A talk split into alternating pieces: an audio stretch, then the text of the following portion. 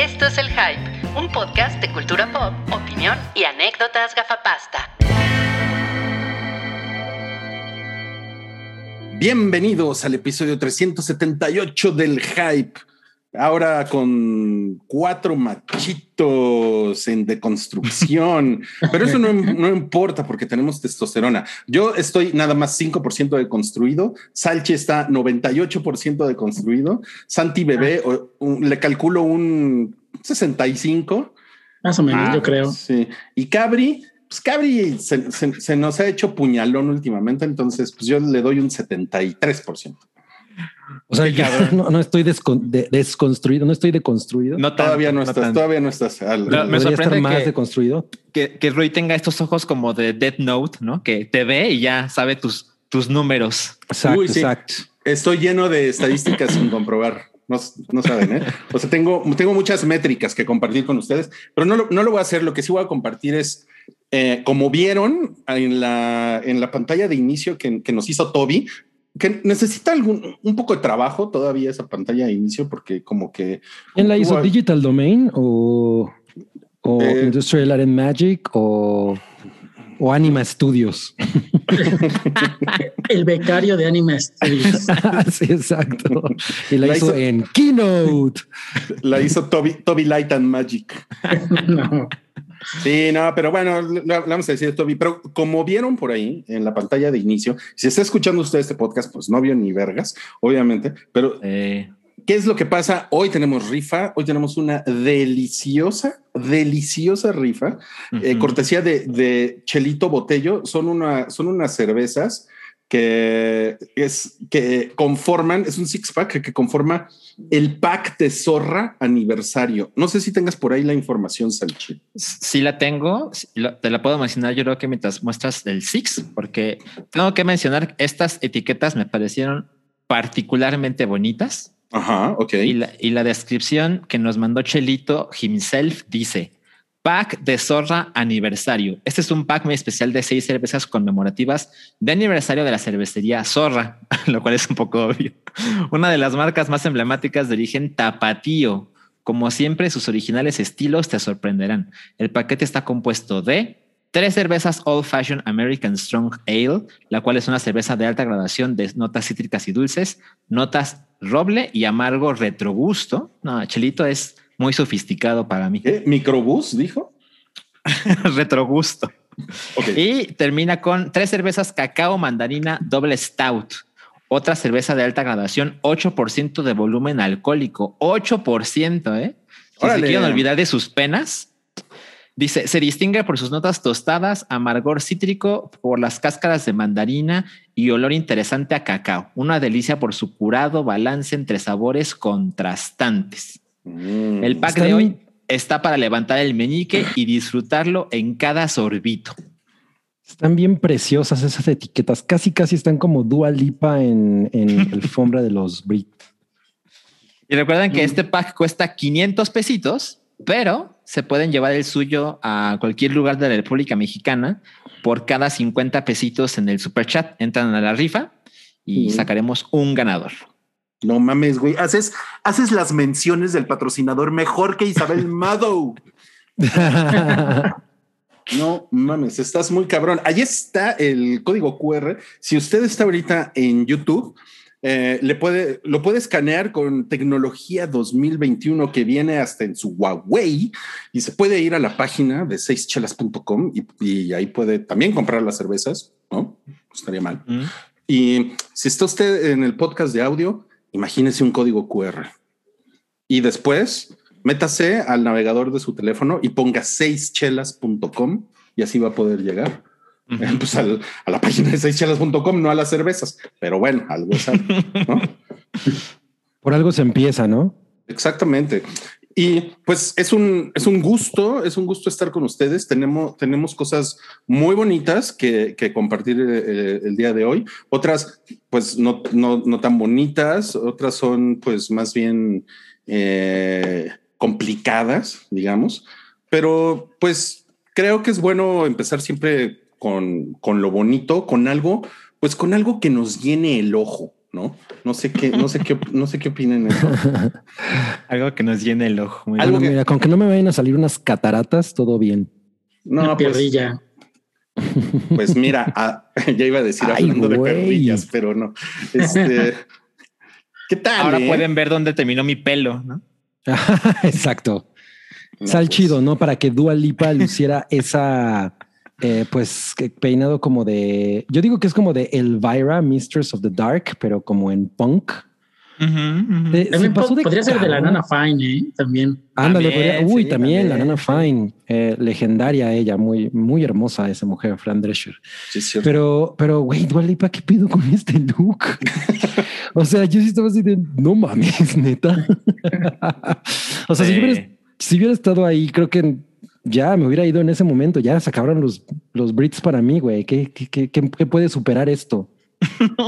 ¿Qué dices, No, no. Cabri? Si, si Dua Lipa dice, Cabri, me urge que me des un besito en este tatuaje. No, pues no, no le voy a quedar mal, ¿verdad? ¿Quién Creo soy que se, yo de- para...? se derrite Cabri, yo creo. Exacto, el, sí. el tatuaje dice I'm waiting, Cabri. Pensé que ibas a decir AMLO, AMLO 2028. no mames. Imagínate. si, no es, si no es gringos, es 2024, 2030. No, ah, pero- sí, y, sí, sí, y- para empezar. y luego salió con una, con una faldita de la, de la, de la Del- bandera británica. Sí, mira, la única persona que ha utilizado esa, esa bandera mejor en el cuerpo ha sido Gary Halliwell, o sea, Ginger Eh, Spice, la única sí. persona que la ha usado mejor. Segundo lugar para Dua Lipa, pero con- no mames, ese look como de, es que además es como una picapiedra malvada, ¿no? O sea, Pica piedra. Una es la hermana buenona de Betty Mármol. Ay, güey. Quiero ver esa, quiero ver Mira, esa Pedro, te secuela, ¿eh? presento a mi hermana. Ay, mamá. No, seguro hay un video buena. con esa historia. Sí, Ya me dijeron que estoy saturando. Aquí, aquí está cantando con los Mira, ojos hay- cerrados. Eh, ya no- nos dijo Ángel Sí. Soria que dicen que es un tributo a Amy Winehouse. Pues eh, si es de ser así, bueno, pues Mm, eh, sí, sí, sí veo obviamente la, la relación y está muy brutal. ¿eh? Dua Lipa se, se pasó de, de Dua Lipa esta vez. Se pasó, de, aparte- se pasó de tu este. No, aparte estuvo chingón porque ganó el, el premio más importante al disco británico del año. Sí, Eh, que yo no entiendo por qué tanta queja con Jessie Ware. La verdad es que a mí sí me gusta mucho ese disco, pero güey, el de Dua Lipa, Feature Nostalgia, es una cosa muy emblemática, ¿no? O sea, Sí. A, a mí me sorprendió para mal que se llama el Mastercard Award. Ah, bueno, lo entiendo, Pues- pero Así ya es ahora. sí, así es. Oye, y aquí, pues, ¿qué onda con la corbatita y el brasier? No, ve por eso digo que es como la hermana malvada de Betty Mármol. Se, ve- se ve como que se metió a cuatro closets y se vistió a ciegas, pero se le que- ve bien. Como que asaltó a las Blackpink y se puso algo de, de cada una. Así es. A cuatroclosets.com, que va a ser nuestro nuevo patrocinador después de seis, de seischelas.com. Qué increíble. No, pues de esa manera empezamos. Miren, nada más em- les dije, vamos a empezar con algo que nos llene el ojo. Se nota que estamos en el hype regular. ¿eh? Se nota. Sí. Exacto. sí, sí, sí. En el hype con tres y no con cuatro. Aquí no andamos con tonterías de que la chismecita y que no sé qué más. No, no, No, claro, aquí por información interesante para el planeta. Exacto, como la taquilla pilla. Ah, no mames. me da Presentada por el puerco espín parlanchín. No mames, qué bonita costumbre. Me da gusto que regrese la taquilla pilla. ¿eh? Sí, a mí también. Me da mucho gusto para ver las chingaderas decir- que se ven en México. Que ya estamos en la normalidad casi. Ahí va, ahí va. Oigan, pues estábamos, estábamos platicando el, el otro día con uno, con uno de esos ejecutivos de la industria eh, del, del entretenimiento y pues justamente platicábamos de esta película Ruega por nosotros y The qué Holy. cabrón, qué cabrón está el, el- el fervor que le tiene el público mexicano a las películas de terror, sean buenas o malas. O sea, Sí, Sí. especialmente exorcismos es como una un subgénero, ¿no? Como muy atractivo para la audiencia mexicana. Muy cabrón. Debe ser el catolicismo, ¿no? Ajá, totalmente, totalmente. Es culpa, o sea, que le, que le tienen que pasar un dinerito a la iglesia por el triunfo de esta película. le tienen que pasar una lanita a Bergoglio. sí. Y ese güey dice, a mí me vale Bergoglio. Y cuando salen las personas de la película, ¿qué te pareció? Pues no, no está tan vergoglia. Ok, yo sé que era un chiste fácil, pero ya van tres veces que lo hace. Sí. Está increíble. Es que además, eh, o sea, por lo que yo entendí del tráiler, es una premisa, es una premisa que a muchos mexicanos entiendo que les puede llamar la atención, porque es así como, ¿y si la Virgen es mala? ¿No? Claro, claro. Mm, Sí, eso está. es- e- e- e- Ese es la, el giro, ¿no? Es el, lo, que, lo, lo que nos ofrece nuevo The Unholy. O sea, ya, ya no son historias de qué pasaría si Superman es malo. Ahora es qué pasaría si la Virgen fuera mala. Vamos es que- ya a ese extremo. Pues ya, es ya que llegamos. Nada más, imagínate tan- tantos mexicanos que, que se encomiendan a la Virgen, ¿no? O, o que dejan de chupar un año porque van con la Virgen y todo eso, ¿no? Y pues imagínate que a la mera resulta, no, pues es mala, pues está cabrón, ¿no? Sí, yo, yo creo que en manos capaces es, es una, es una buena trama. O Sí, quiero, o sea, ver, quiero ver la de Juan Diego arrodillado frente a una Virgen mala y que la atraviese. Que saque el corazón. Es- e- esa, es de- esa es la de Mortal Kombat, ¿no? Lo, Exacto. lo, lo empala. Mary wins. La versión de Paul W. S. Anderson de Juan Dieguito. Oigan, y en el 2, pues la, el, el estreno del exorcismo de Carmen Farías. Qué nombre, güey. Car- Carmen Farías. Qué nombre. Sí, que, Es- Eso que- suena como a película de narcos, Sí. combinada con exorcismos. Eh, y yo, y yo y siempre siento que vas a decir de Carmen Salinas, el exorcismo de Carmen Salinas. O sea, las dos películas número uno de la, bueno, la primera y la segunda son películas de exorcismos. ¿Qué tal?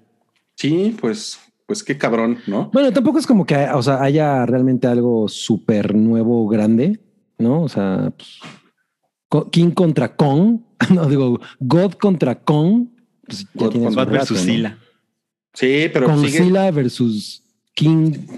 Pues mira, ahí se ve el acumulado de Godzilla versus Kong, que pues la verdad es que hizo que mucha gente volviera al cine.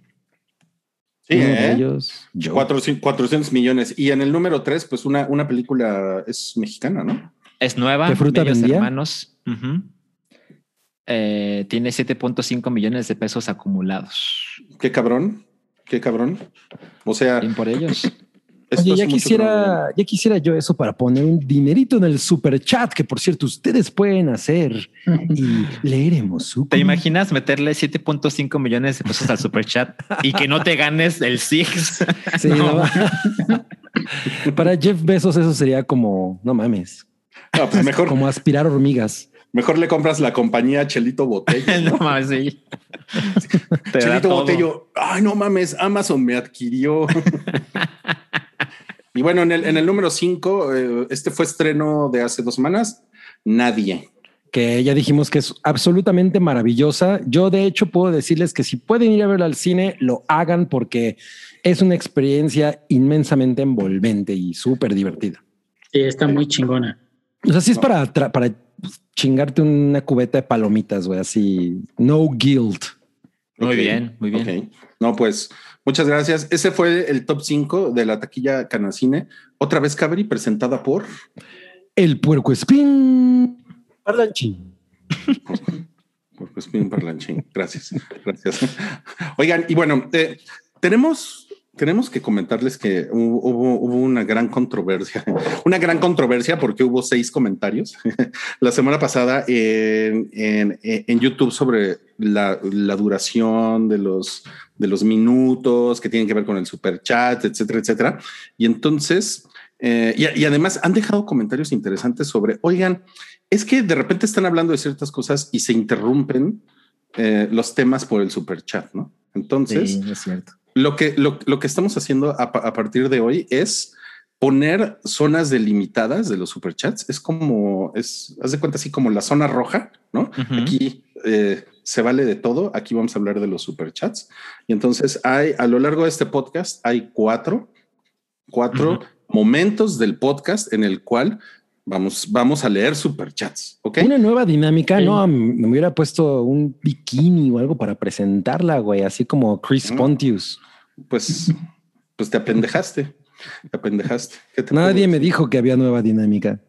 Hay una, hay una, hay una nueva dinámica. Entonces, bueno, ya lo saben. Cuando ustedes vean un GIF, vamos a hablar de los superchats. O sea, todo, todo lo demás de, de la rifa, los 50 pesitos, todo eso sigue funcionando. Y lo del minuto también, ¿no? Lo del minuto también. Sí, sí, sí, sí. Yo, yo ahí tengo que acertar mi porcentaje de responsabilidad. Eh, yo siento que luego los salchiminutos yo no hago mi parte, a pesar de mis quejas que ya están bien documentadas, pero, pero estoy de acuerdo. O sea, si cumplimos los 60 segundos, pues puede haber más minutos para, para todos. Ok. Eh, cuando se esté acabando, les propongo esto. Cuando se esté acabando el minuto, les voy a poner en pantalla una, una persona señalando su reloj. Cuando queden cuántos segundos. Pues cuando queden así como 10 segundos, ya. Va, va, o sea, bien. ese ya es como momento de cerrar, ¿ok? Entonces, acuerdo. esa es una manera civilizada porque aquí, aquí hablamos los problemas. Ya, ya se está poniendo eh, rebelde el superchat. Ya se está poniendo y soy rebelde. Ah, ok, ok, ok. Bueno, entonces, cuando ustedes vean un GIF en pantalla, quiere decir que vamos a leer superchats. Cabri es la persona que va a leer los superchats.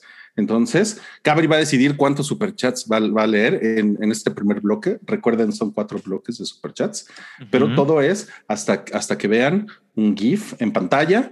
Eh, si lo están escuchando en Spotify, pues vengan a YouTube para que vean el GIF. Los GIFs están Ok, sí, cuidadosamente los GIFs son- seleccionados para el super chat. Sí, porque como ustedes saben, como nos estamos, o sea, yo ya, yo ya tengo dos Ferraris aquí en, en mi casa por el superchat. Yo, yo le entré no la los- cocaína. Lo tenían Son-. Es el GIF más sutil que he visto en mi vida.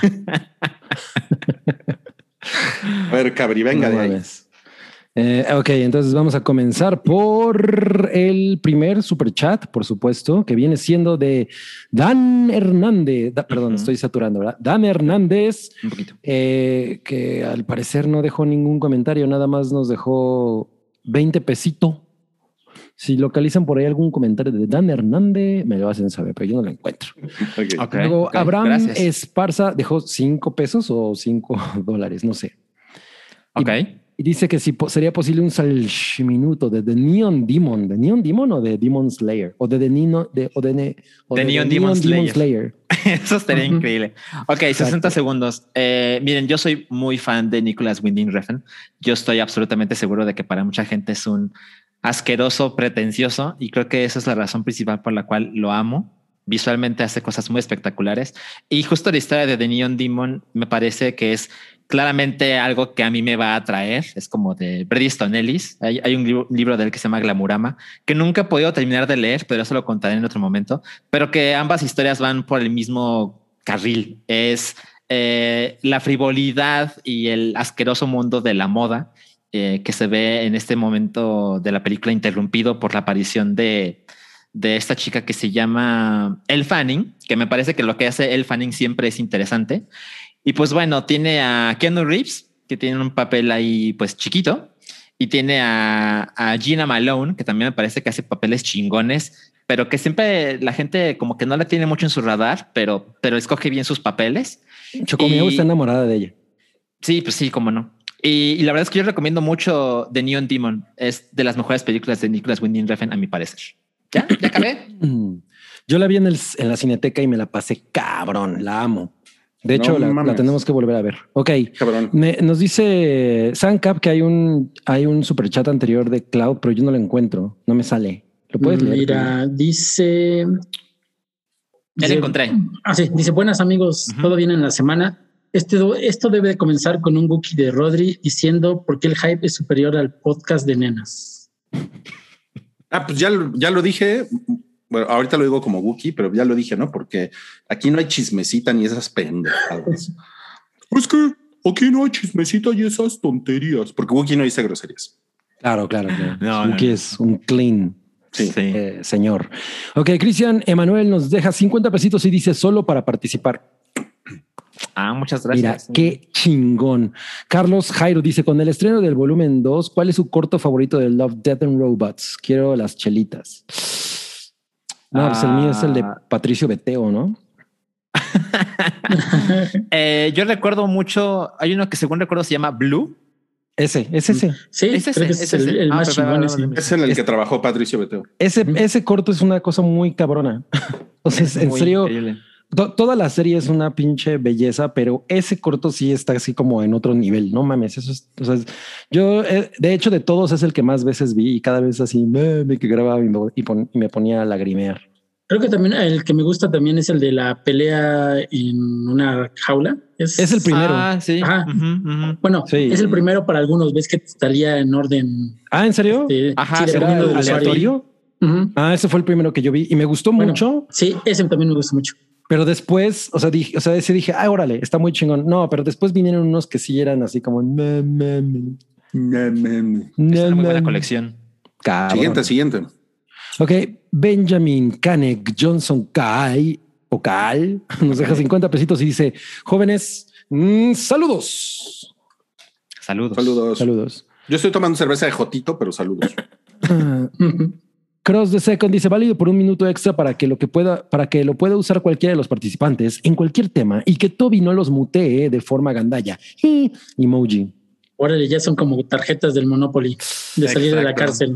Ok, eso hay que utilizarlo en un momento de sabiduría. Y Daniel Urrutia nos deja cinco dólares, supongo también, y dice, a menos que sean libras esterlinas, y dice, Cabri, ¿ya viste el documental de los héroes del silencio? Tengo mucha curiosidad. No, y lo voy a hacer, lo voy a hacer. ¿Cómo se me olvidó, güey? Lo hubiera hecho, no mames. Ya, ya lo tengo que vi. hacerlo. Y está bueno, ¿eh? O sea, yo que no soy nada fan de los seres del silencio, me gustó porque creí que se iban a enfocar en Bumburi, como siempre. Y no, creo que está bastante bien equilibrado entre todos los integrantes. Está chido. Entonces dirías que está muy chido el documentalito. Algo así. Ya se, se acabaron. Ok, ok. Y bueno, tenemos un, un comentario desde el sótano Desde Gallola. del Titanic. A ver, a ver, ¿qué dice, Pero aquí es donde suena. Pero aquí, pero aquí la, la canción es más como ping, Ah, claro, es como Sí, es algo Eso fue como de Jordi, ¿no? ¿Como de qué? Como de Jordi el bebé. No, pues lo que nos están preguntando es si vamos a hablar de la liguilla. La liguilla. ¿De la justicilla? Yo ando bajoneado porque perdió el Puebla, pero todavía nos queda un partido. Miren, les voy a hacer un pronóstico. El Atlas va a ser campeón. Ay, güey. No. Pero pues el Atlas, es, el cabrón. Atlas es como los Chicago los colchones? ¿no? Sí, ¿cuándo. ¿cuándo ganó por última vez Santiago? En el Por 50 y el- algo, ¿no? el- sí, lle- llevan como 60 años sin ser campeones. Exacto. Pero, pero tengo una, tengo una sospecha. Debe ser mi tapatíez, pero, pero los vi, vi, los vi jugar contra el Puebla y es como, ah, chinga. Aquí hay algo. Oye, ¿y te pusiste la del Puebla? No, pues lo, lo lamento por, por Santiago. Él, él es fan. sí, soy pues. fan, pero pues, así es el fútbol. Ok, bueno, se acabaron los superchats, se acabaron los superchats. Mm. Eh, digo, podem- podemos leer algo del sótano del Titanic porque pues, pobres, ¿no? Pobres. Hay Alguien que me puso que si un- fuera que si fuera de Blackpink, ¿quién sería? Pues qué pregunta es esa. Pues Lisa, Lisa. Lisa. O sea, ya voy a ser de Blackpink, quiero ser la más guapota, ¿no? O sea, pues eso qué. Ah, es- Eso ni es se pregunta. Entonces, eh, recuerden, estamos, estamos en rifa, pueden comprar su boletito. El, el- pongan atención si están ahorita en el chat en vivo, ah, cuando, cuando pongamos el siguiente GIF, porque cuando salga ese GIF, ya, super chat, se van a leer, ¿ok? Pero vayan, vayan dejándolos ahí, por favor. Eh, nos dará mucho gusto leerlos. Y vamos a pasar a los estrenos de la semana. Muy bien. como ustedes podrán ver en el increíble arte que de, de aquí a tres horas preparó Salchi. em, el tema de la semana, bueno, sí, el tema principal de la semana, creo que es algo que nos interesa mucho, especialmente en este podcast, es la temporada 2 de Love, Dead and Robots, que ya se mencionó brevemente y que sale el día de mañana, sale en Netflix. Ya tenemos que ver el fin de semana, ¿no? Así como, como droga. ¿Qué tan hypeados se sienten con esto? Mi cabrón, ¿eh? Eh, muy cabrón. Eh, es, es un poco una lástima que esta segunda temporada es considerablemente más breve que la primera, pero lo, por lo menos la manera en que lo comunicó Netflix es, miren, podríamos tener más cortometrajes en la temporada 2 si salimos después. Entonces decidimos hacer dos microtemporadas porque también se confirmó la temporada 3. Es Ujú. Entonces es como lo que ya tengo, te lo muestro de una vez y ya esperas menos para la siguiente parte. Me parece Entonces, chingón esa decisión. Sí, es una buena idea. Sí, Sí. sí, es muy buena. Y pues es una producción de, entre otras personas, David Fincher. ¿no? Entonces, pues es de las cosas a las que, que a Fincher sí le han salido bien últimamente, ¿no? Por lo menos, aunque sea de manera indirecta. Y pues, es- eh, o sea, a mi juicio es una de las cosas, la primera temporada es una de las cosas más chingonas que ha puesto Netflix en su plataforma. Y, y yo estoy inmensamente hypeado. O sea, ha habido muy pocas, muy pocas cosas de Netflix eh, que yo veo y, y a las que regreso. Y esta fue una de ellas. O sea, que- que- que- era como de, de estos, de estos entretenimientos que podías ver y les de nuevo y les encontrabas eh, nuevos sentidos, ¿no? Y cosas que no te hayas dado cuenta y los podías ver en diferentes estados de conciencia cada, cada vez. Y pues, no, no, era, era maravilloso. Sí, de verdad yo también lo, lo espero muy cabrón.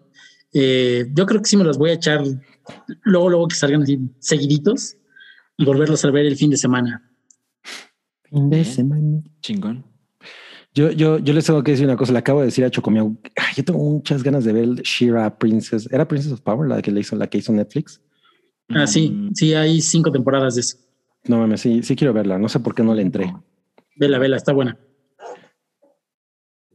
Y Rui, ¿tú quieres ver Love, Dead and Robots temporada 2? Estás muy calladito. Oh, Sí. Hola, es que fui por una cerveza. No, no Ah. escuché nada de lo que dijeron. Discúlpenme.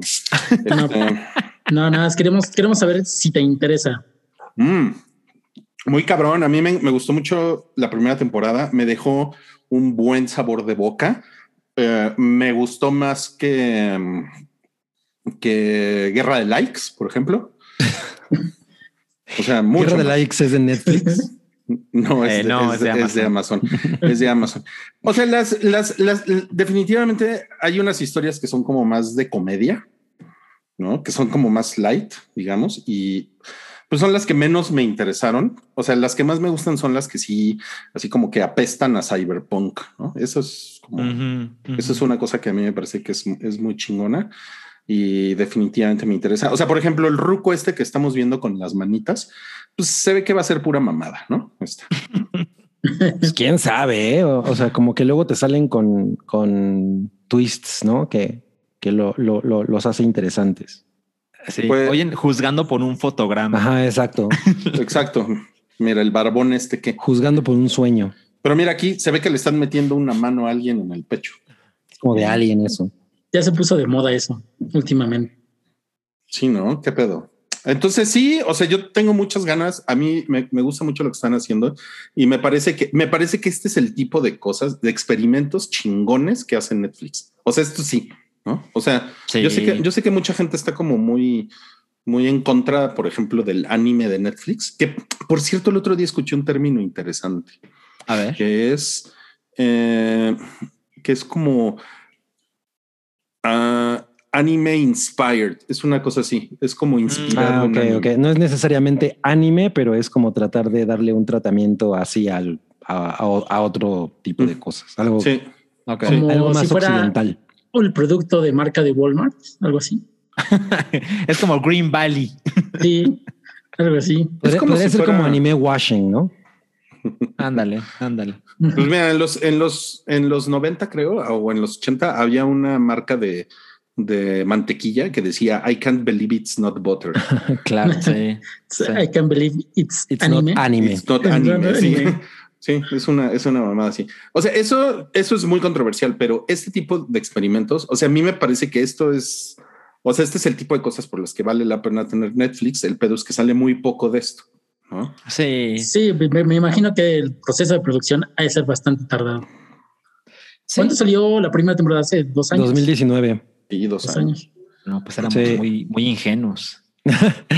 Eh, eh, de, de hecho, me, me pregunto si la nueva temporada no tendrá algunos tintes ahí post pandemia. O sea, seguramente sí, ¿no? Es un tema que da para mucho en, en, en, en estos términos, en términos de sci-fi. Ah, pues tomando en cuenta el tiempo que toma hacer cada una de estas cosas, no estoy tan seguro, pero debe haber algunos cortos que son más sencillos en su producción. Entonces podría ser, sí, podría ser. Sí, sí, puede ser, puede ser. Pero bueno, quién sabe. Entonces, la próxima semana sí estaría chingón que nos claváramos a profundidad y con spoilers para platicar de esto, ¿no? Uy, entonces ya están advertidos. Vean la completita, vean la de este fin de semana. sí, eh, si les gusta, si les gusta el hype y les gusta venir aquí a pendejear con nosotros un par de horas cada semana, véanla para que podamos platicar, porque si no, pues luego se están nomás quejando de los spoilers. Sí, exacto. Ayuden. Spoiler alert. Bueno, hay otro estreno en Amazon Prime Video que se llama eh, The Underground Railroad. Eh, ¿Cómo le pusieron en español? Así se llama, ¿eh? Así, The Underground Railroad. Ah, Railroad. Es una miniserie de 10, de 10 episodios basada en la novela homónima de Colson Whitehead. Eh, y el Underground Railroad era como un sistema, digamos, de, pues, de túneles y caminos y casas de seguridad que los esclavos norteamericanos utilizaban para huir del sur hacia zonas seguras, ¿no? Cuando como México, eh, sí, o como Canadá también. Cuando, llegaban a escaparse, ¿no? Eh, entonces, bueno, la novela tiene, eh, eh, es, es, una ficción, obviamente, como Titanic, digamos, ¿no? Basada en un hecho histórico, pero los personajes son completamente ficticios y trata sobre una mujer principalmente que se llama Cora y un esclavo que se llama César, que logran escapar de, de un campo de cultivo de, de algodón en Georgia y, bueno, obviamente los, los persiguen, los, persigue un tipo que se dedica pues, a cazar esclavos que, que han huido. Y ellos están viviendo en, en, en, eh, pues, en completa felicidad, armonía, estabilidad en el lugar al que llegan. Y, tienen, y toman la decisión de huir de ahí para alejarse un poco más del, del pues de la zona de conflicto, cuando ella descubre que hay un pues como una conspiración para, para hacer experimentos con, con mujeres y hombres eh, de color y, y, tratar de encontrar, de, de rastrear el origen de, un, de, una pandemia de sífilis, ¿no? Entonces, este es como el, lo, que lo que hace que ella se quede y pues eh, trate de, ver qué pedo con esto, mientras obviamente está siendo casada por este tipo que, que la quiere regresar a, su estado de esclavitud. Oigan, lo, otro interesante, lo interesante es que es de Barry Jenkins, ¿no? Es de Barry Jenkins, exacto. Así es, el mismo director de Moonlight, y, de If Bill, Street, Could talk. Híjole, pero tú, tú odiaste Moonlight. Salchi. Yo me la pasé muy mal en Moonlight. Eh, ¿En serio? Sí, muy cabrón. De hecho, es una de esas cosas que, que como que mi circuito mamón de cine aplaude y yo fui muy emocionado al cine y yo estaba así de, no, ¿por qué les gusta esto? no pues, mames, cuando, cuando a, cuando a Salchi lo turco no le, no le llena el ojo. Ajá, pero por otras cosas. Sí, sí pasa, sí pasa. Y por otro lado, me gustó mucho If Bill Street Could Talk. Ah, es bien chido también. Entonces, este, estoy ahí como 50-50, pero coincido con Cabri. El tráiler es muy impresionante. Eh, la, fotografía es muy hermosa. Y a mí algo que me sucede es que Joel Edgerton, quien es este sujeto que los está persiguiendo, me parece que él hace cosas muy chingonas con regularidad. Siento que es alguien, que no es muy aplaudido, pero, pero por lo general se convierte en el, lo mejor de las películas donde él participa. Él es un actor subvaluado. No, y tiene mucho rango, ¿no? Siempre hace cosas muy diferentes. De acuerdo. Eh, o sea, pero él no sale en rango. no, no, ¿Se acuerdan que el rango era Johnny Depp? Era Johnny, Depp, Pues Johnny Depp también tiene rango, ¿no? Siempre Fue la última, la última cosa Por eso salió en rango. Probablemente, ¿eh? Probablemente. Está bien chingona Rango. Ok, bueno, esa cosa de, la que acabamos de hablar se llama The Underground, Railroad. Sí, el tráiler está espectacular. O sea, yo la neta lo vi hace rato, obviamente no, no, lo había visto antes y, y, sí me quedé como, no mames, tengo que ver esto, se ve muy cabrón. ¿Puedes, ¿puedes decir algo feo? Dime. A mí, me, a, mí, a mí no me interesa mucho porque es de negros. Oh, Dios. Ok, o sea, que nunca Nunca comprabas discos de Motown Records. O sea, cuando ves a Mohamed Ali dices, guácala, qué aburrido. es que como que toda esta cosa como de Black History Month y como que historia de negros en América, la verdad me da un poco de hueva. Mira, yo creo que Rui se está atreviendo a decir algo que mucha gente en México no acepta. Y es que esa clase de contenidos en este país, pues por lo general no llaman mucho la atención. Y desafortunadamente, cuando se habla de negros en la historia, como inspirados en la vida real, por supuesto, está constantemente esa historia de huir de la esclavitud, ¿no? Y siento que hay mucha gente en este país que lo siente muy lejano, a pesar de que pues, pasó en el país de arriba, ¿no? Que, tenemos mucha, mucha relación e influencia. pero, pero siento que, que, a pesar de que mucha gente que no se encuentra interesada, hay muchos productos chingones. A mí, por ejemplo, 12 Years a Slave me parece que es una película chingona. Que pues sí, pues es Oscar Beitera y, y lo demás. Lo entiendo, pero, pero el producto me parece que es muy relevante estuvo chida, estuvo chida. Yo, o sea, fue puro sufrimiento, pero estuvo chida. Claro, yo, yo, no la he vuelto a ver esa, la vi una vez y ya. Sí, yo igual. Dijiste, como la pasión de Cristo, suficiente. Sí, exacto. exacto.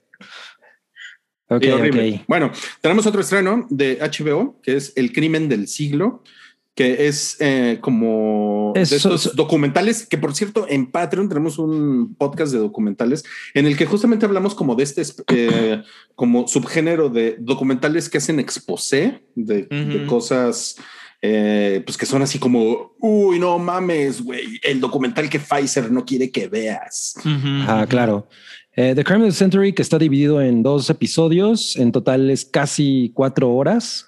Eh, y bueno, está dirigido por Alex Gibney, quien hizo un documental, yo no sé si lo han visto, que se llama Taxi to the Dark Side. Eh, es de no. 2000 y tantos, 2007. Es una cosa bien cabrona sobre, sobre cómo, bueno, cómo eh, el ejército gringo em, empezó a, a, utilizar métodos de tortura pues muy, muy culeros, sobre todo después de septiembre 11. ¿No? Y utilizando ah, la historia de un taxista eh, afgano que secuestran y eh, que además es el, güey es absolutamente inocente, lo secuestran y lo asesinan y lo, bueno, lo torturan y lo asesinan y del, muy culero. Él hace como todo un, eh, pues una pintura de cómo funciona, ¿no? La, las técnicas de tortura y las estrategias de tortura gringas en, justo después de 9-11. Y pues esto es, esto es eh, un documental, eh, The Crime of the Century, sobre la crisis del opio en Estados Unidos, ¿no? Que pues es un país... No, pero de los opioides. De, los, opioides, ajá. O sea, bueno, sí, de los opioides, de los opioides. Opioides. Eh, opioides. Em, eh, a, raíz, comenzando por el, por todo este desmadre de esta medicina llamada Oxycontin, que fue un, pedo muy grande contra la FDA porque los médicos lo recomendaban a pesar de que la gente no lo necesitara, ¿no? Y esto produjo un chingo de muertes. Me acuerdo que había un documental, ah, justo hace tiempo sacó Netflix un documental que se llamaba ah, hay algo de drogas, ¿no se acuerdan? Era como una serie documental también en la que hablaban justo de esto. Y se ve eh, chido. Breaking Bad. No, no, no. Era de una serie documental. Ah, ah ok, perdón. No, recuerdo ahorita, cabrón.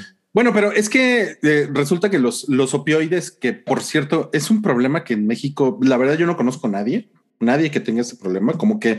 Siento que, aquí no es tan cabrón, ¿no? Sí, porque, aquí, porque aquí como que no, no es, no es un... O sea, aquí no se puso de moda que los médicos la empezaran a recetar para todo, ¿no? Pero tengo entendido que en Estados Unidos sí, este, es muy fácil. O sea, mucha gente se hizo adicta a, lo, a esta madre. Sí, y es una cosa súper adictiva. Eh, que incluso en el trailer se muestra en el documental que los médicos le decían a, los pacientes así de cuando te sientas mal, tú tómate cuantas quieras, ¿no? y, y, de hecho, si ponen atención a cosas, pues a productos, series, de, películas, etcétera, de Estados Unidos de los últimos 10 años para acá, por decir algo, pongan atención en cómo la gente utiliza las medicinas en ese país. O sea, los usan como, como si fueran gomitas, o sea, como si fueran M&M's, ¿no? Y siempre están así. Ajá, no les voy a decir que en México la gente no se automedica, porque evidentemente la gente se automedica.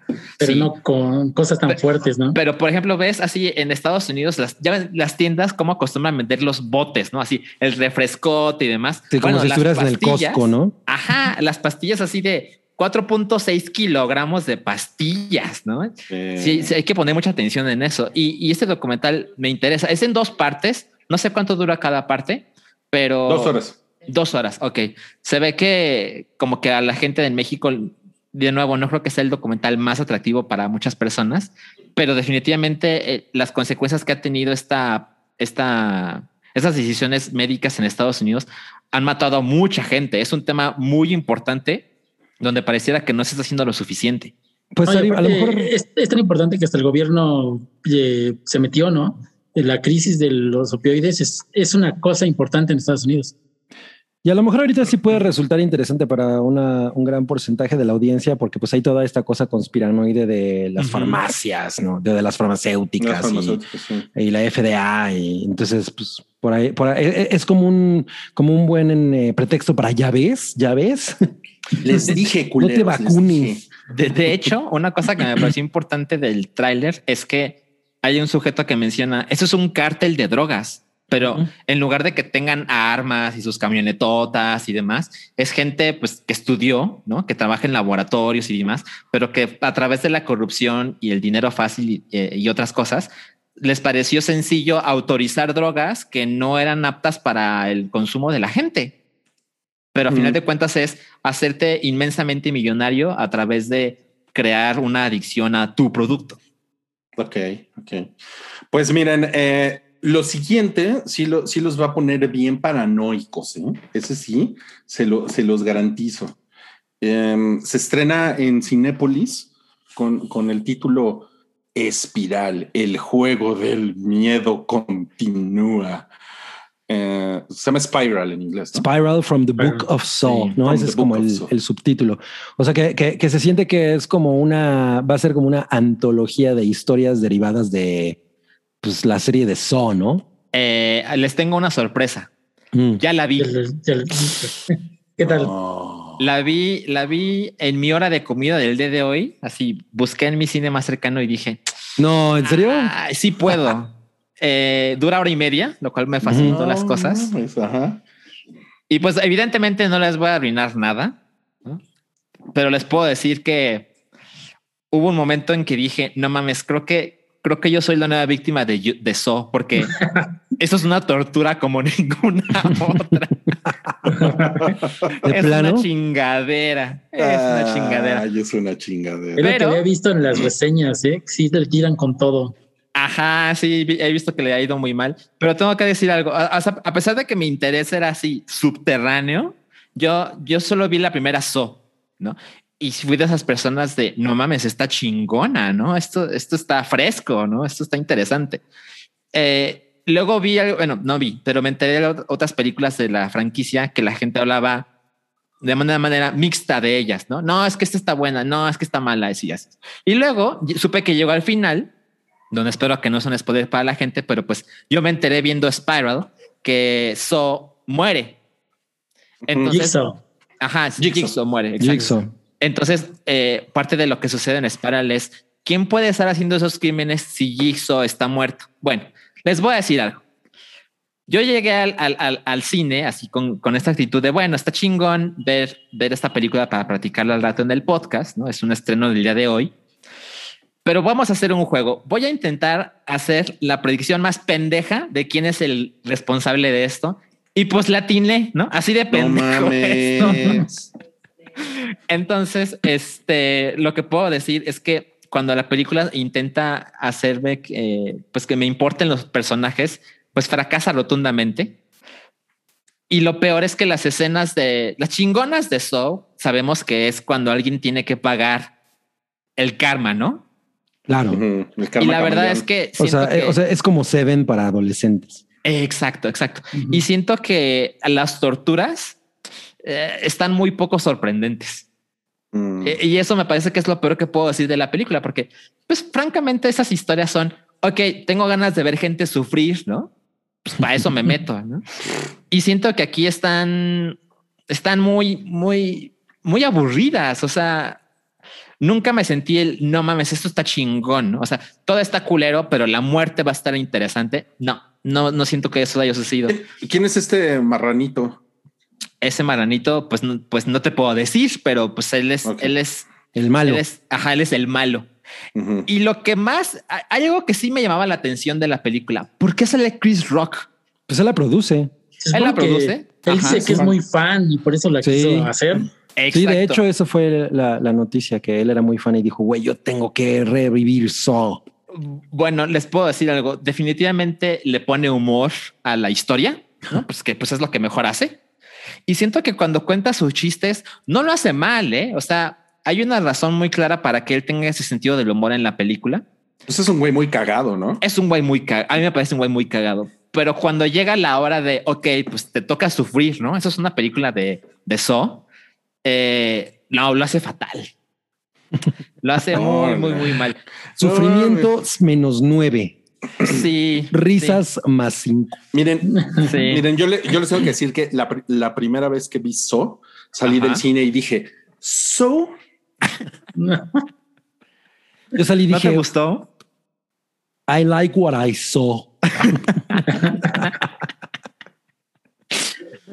pero bueno, si ustedes eh, que tienen todas las probabilidades de ser menos mamones que yo, yo creo que la gente puede desconectar su cerebro y pasarla mejor, seguro. Híjole, pues mira, peor que las últimas dos, no creo que esté. Entonces yo sí la voy a ver. ¿Tú has visto todas, Santiago? Yo, yo sí soy fan de la franquicia, he visto todas. Madres. Creo que tengo, las tengo en DVD, creo todas. ya, ya, eso sí, ser fan. ¿Cuál es, cuál es esta eh, spoilers en la que en la que como que sale el heredero de So, que es como, o sea, como que la, como que la película pasa en dos tiempos.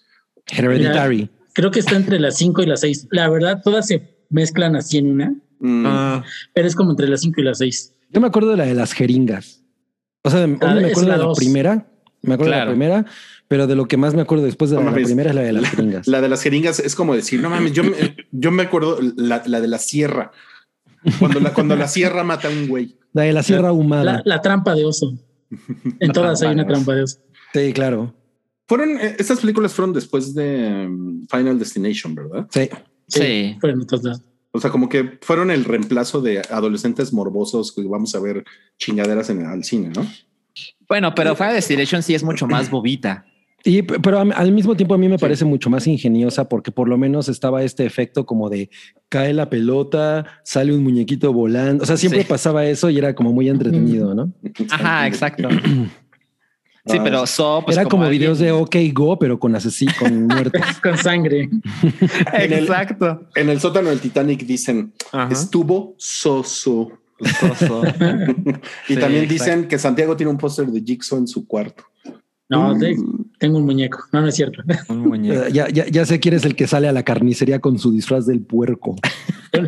Cada vez que voy a la carnicería pido la cara así para ponerme. no, uso de mascarilla.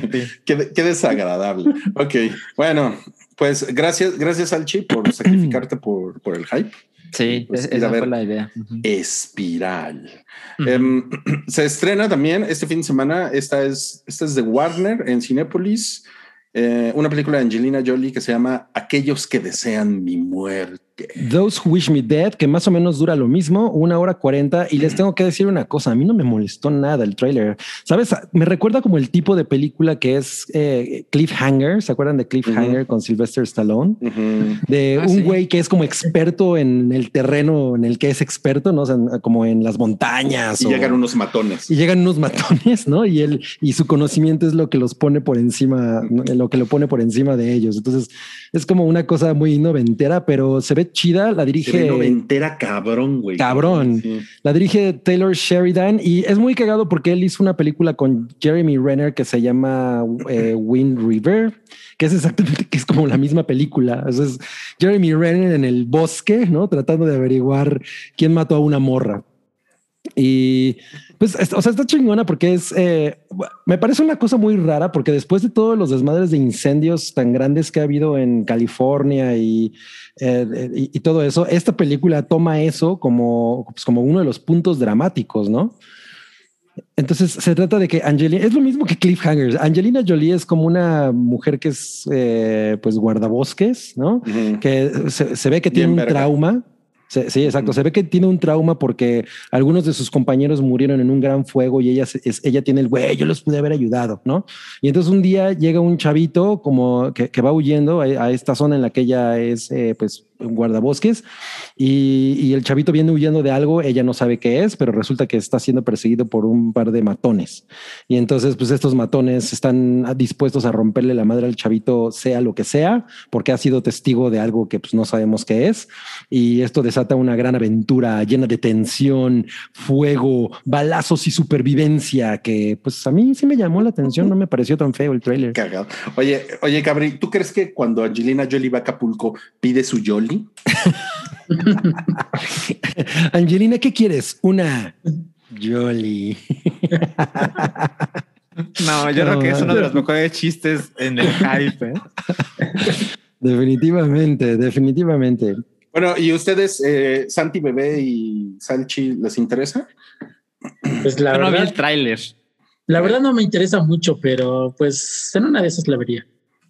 Sale- ¿Saben Si no está hay- cagado? Que sale Nicholas Hoult y. John Bernthal, que es un, Mm. que es un apachurra. El, el modo en que lo describió Cabri despertó mi interés. Pero, pero yo creo que también me esperaría hasta Netflix. ¿eh? No es así algo que me, Mm. que me diga hay que ir al cine. Yo iría a ver el cine esta antes que la de So. Bien. Angelina Jolie, Jolie. más refrescante que nunca. Entre Angelina Jolie y Brad Pito, no, pues se nos secó el cerebro. Ok, Bueno. ok. Siguiente estreno es eh, Castlevania, temporada 4 en Netflix. Eh, a ver, ¿quién quiere rantear? No, pues. Yo voy a ser muy breve. Vi la primera temporada y dije, no mames, ¿por qué la gente se prende con estas chingaderas? Eh, y Castlevania es una franquicia hermosa, o sea, tiene personajes, tiene un setting muy chingón que le podrían sacar un chingo de provecho, que en las manos correctas sería una cosa espectacular. Y pues cuarta temporada, tengo entendido que es la última. No, no vi la 2, 3 y 4. No creo que sea una cosa muy diferente. Puedo estar equivocado. Se ve igual de culero. Entonces, no, no lo voy a ver. Órale, ya llegó la hija pródiga. ¿Eh? ¿Sabes por qué la gente se prende? Porque Capcom tiene olvidada la franquicia. Entonces es lo único que hay. Konami, Konami. Eh, digo, perdón, Konami. Sí, sí, pues maldito Konami, ¿no? Exacto. Claro. Sí, eso es cierto. Oigan, híjole, tengo, tengo que darles una mala noticia. A ver. Este Diego Leiva en el sótano del Titanic puso: Le estoy enseñando el hype por primera vez a mi roomie y con ese chiste de Angelina Jolie hizo que me sonrojara de la pena. No, Mira, el hype creando gente homeless, ¿no? Así, ya no quiero que vivamos juntos. Eh, ya, siguiente, siguiente estreno. oye, Entonces, espérate, hay, otro comentario cagado que dice Salchi Dresser roquea. Sí, eso me dio mucha risa. hace Salchi rato. Dresser, qué chingón. No, por favor, Wow. necesitamos el mashup. Ok, entonces Castlevania, temporada, temporada 4, nos vale verga. Siguiente, siguiente estreno es Music, que es una película que va a salir en Cinépolis. No mames, esta película, yo le, te- yo, o sea, a mí me da mucho morbo porque le ha ido, o sea, es la película de Cia, la película que se puso a defender en Twitter. No, yo sí quería que saliera una chavita que pues era autista, pero pues ella es demasiado autista para ser autista. Entonces, pues por eso puse la- a la morrilla de, mi, de mis videos. Básicamente eso hizo. Y, y Sí. chinguen su madre todos putos porque no les gusta. Yo nada más Sí, quiero ver si es, si es tan mala como, como dicen. Y a ver si es la primera película de la que me salgo. Pues Quiero la ver. nominaron a los Razzies. No sé qué tanto ganó. Varios. Ganó casi todos los que estaban nominados. Ganó directora, este, No, actriz, guion, creo, todo eso. Madres. Yo creo que para mí lo peor que pudo haber ocurrido con esto es que yo pensaba que Cia era una persona como muy sensata. O sea, siempre que la veía hablar y todo decía, ay, esta mujer roquea, ¿no? Qué chido tenerla en el planeta. Pero, pero en realidad es Noah, ¿no? Cia no. Y no, no mames, güey. Sí se, sí se pasó de, de pinche intensa, loca. Estuvo muy, muy chafa. Eh, y la neta es que he visto un chingo de ensayos. O sea, no me interesa mucho ver la película en el, desde la zona de güey, qué ganas, ¿no? O sea, me da morbo, pero he visto muchos ensayos de güey, se pasó de culera esta mujer con, con lo que hizo, ¿no? Y además eh, también salió embarrada. Eh, ay, güey, ¿cómo se llama la de la mujer de Almost Famous? Barrata. Ah. Kate Hudson. Kate Hudson. Ah, porque usted ya sale aquí, ¿no? O sea, fue como de puta, güey, si vas a a salir en algo, este era el peor proyecto que podía, que podías haber es elegido, ¿no? Porque por lo menos Maddie, ¿cómo se llama? Maddie, ¿cómo se llama? Maddie. Maddie, Es Maddie Ziegler, Z, ¿no? Maddie Ziegler. Ajá, Maddie Ah. Ziegler, pues ella, Ella es tiene chida. to- te- pero y tiene toda una vida para salir en videos de CIA, ¿no? Es lo único que hace. Pero Sí. No, no, porque ella- es, ella en realidad, ella es bailarina. no, sí, yo es sé, que, yo o sea, sé, estoy exagerando. El, el mundo la exagerando. conoce por CIA. Pero, pero la sí conoce está por- cabrón. Sí está, sí está cabrón tener esa edad y que la gente ya cree que solo sabes hacer una cosa, ¿no? O sea, está chingón el primer video, poca madre, bien, y luego haces otro, ok, y luego haces más, y luego haces la película, pues, ¿no? Es lo que es, es lo que le pasó a, a la Luego va a ser el del- videojuego y luego el juego mecánico. Mago de Oz. Sí. Sí, claro, claro. Sí. Bueno, ok. ¿Qué bueno, más? pues nadie quiere ver music. No, yo ¿Nadie? no. ¿Qué más? ¿Qué más? Miren, tenemos Ah, cervezas. Tenemos cervezas el día ¿Y de sabes hoy. cuál es la rola? Seis chelas.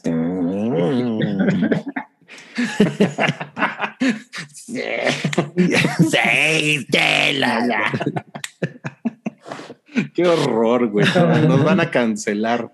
Nos van a cancelar el patrocinio. Recuerden que hoy tenemos esta rifa de cervezas 6chelas.com. Por lo que veo, cervecería Zorra es, es entonces tapatía, ¿verdad?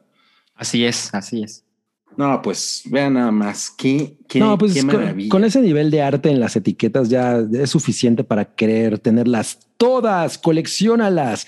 Pues son tres para que guardes una, la otra la pongas en tu en, en un librero y la otra sí te la tomas. Son tres, pero yo veo seis. O sea, no son tres de cada Tres una, tres, ¿no? tres. Son tres y Ah, tres. ok, ok, ok. Ok, sí, tienen razón. Además, a mí me gustan los zorritos. Eh, Eso no tiene nada que Sí, ver. son bueno. chidos los zorritos. Recuerden, 50 pesos en el, en el super chat si quieren estar- entrar ustedes eh, en, en la rifa y no se quieren ir a ver al AME, como ya nos pusieron ahí en el sótano del Titanic, que van, van a estar campechaneando el hype con el partido del AME. Mm. Ok. Bueno, el, el último estreno, yo sé que los tiene chorreando de la felicidad. Híjole, Es una- ya sé cuál es. Eh, sí, es una cosa que se llama chaparreando. que va a salir. No, chaparreando nos tiene chorreando, ¿no? Cha- Sí. Chaparreando. No, no, no, no, chapa- Cha- chaparreando. chaparreando es, es, es Esa es la básicamente. campaña de publicidad.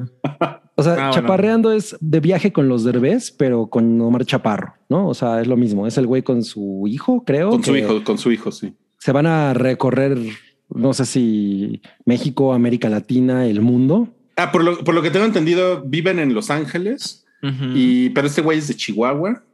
Es de Chihuahua. Y se van a, y, y quiere llevar a su hijo a que, a que conozca Chihuahua. Su tierra. Sí, y no sé cómo no lo- se encuentran unos narcos en, en la carretera o algo. Fue lo primero que pensé. Dije, no mames, porque van en moto, ¿no? Es así como, Ujú, ujú. pues sí está peligroso. A lo mejor es CGI. a lo mejor, mira, este es el hijo de Omar Chaparro. No, ¿Por qué pues, esto existe?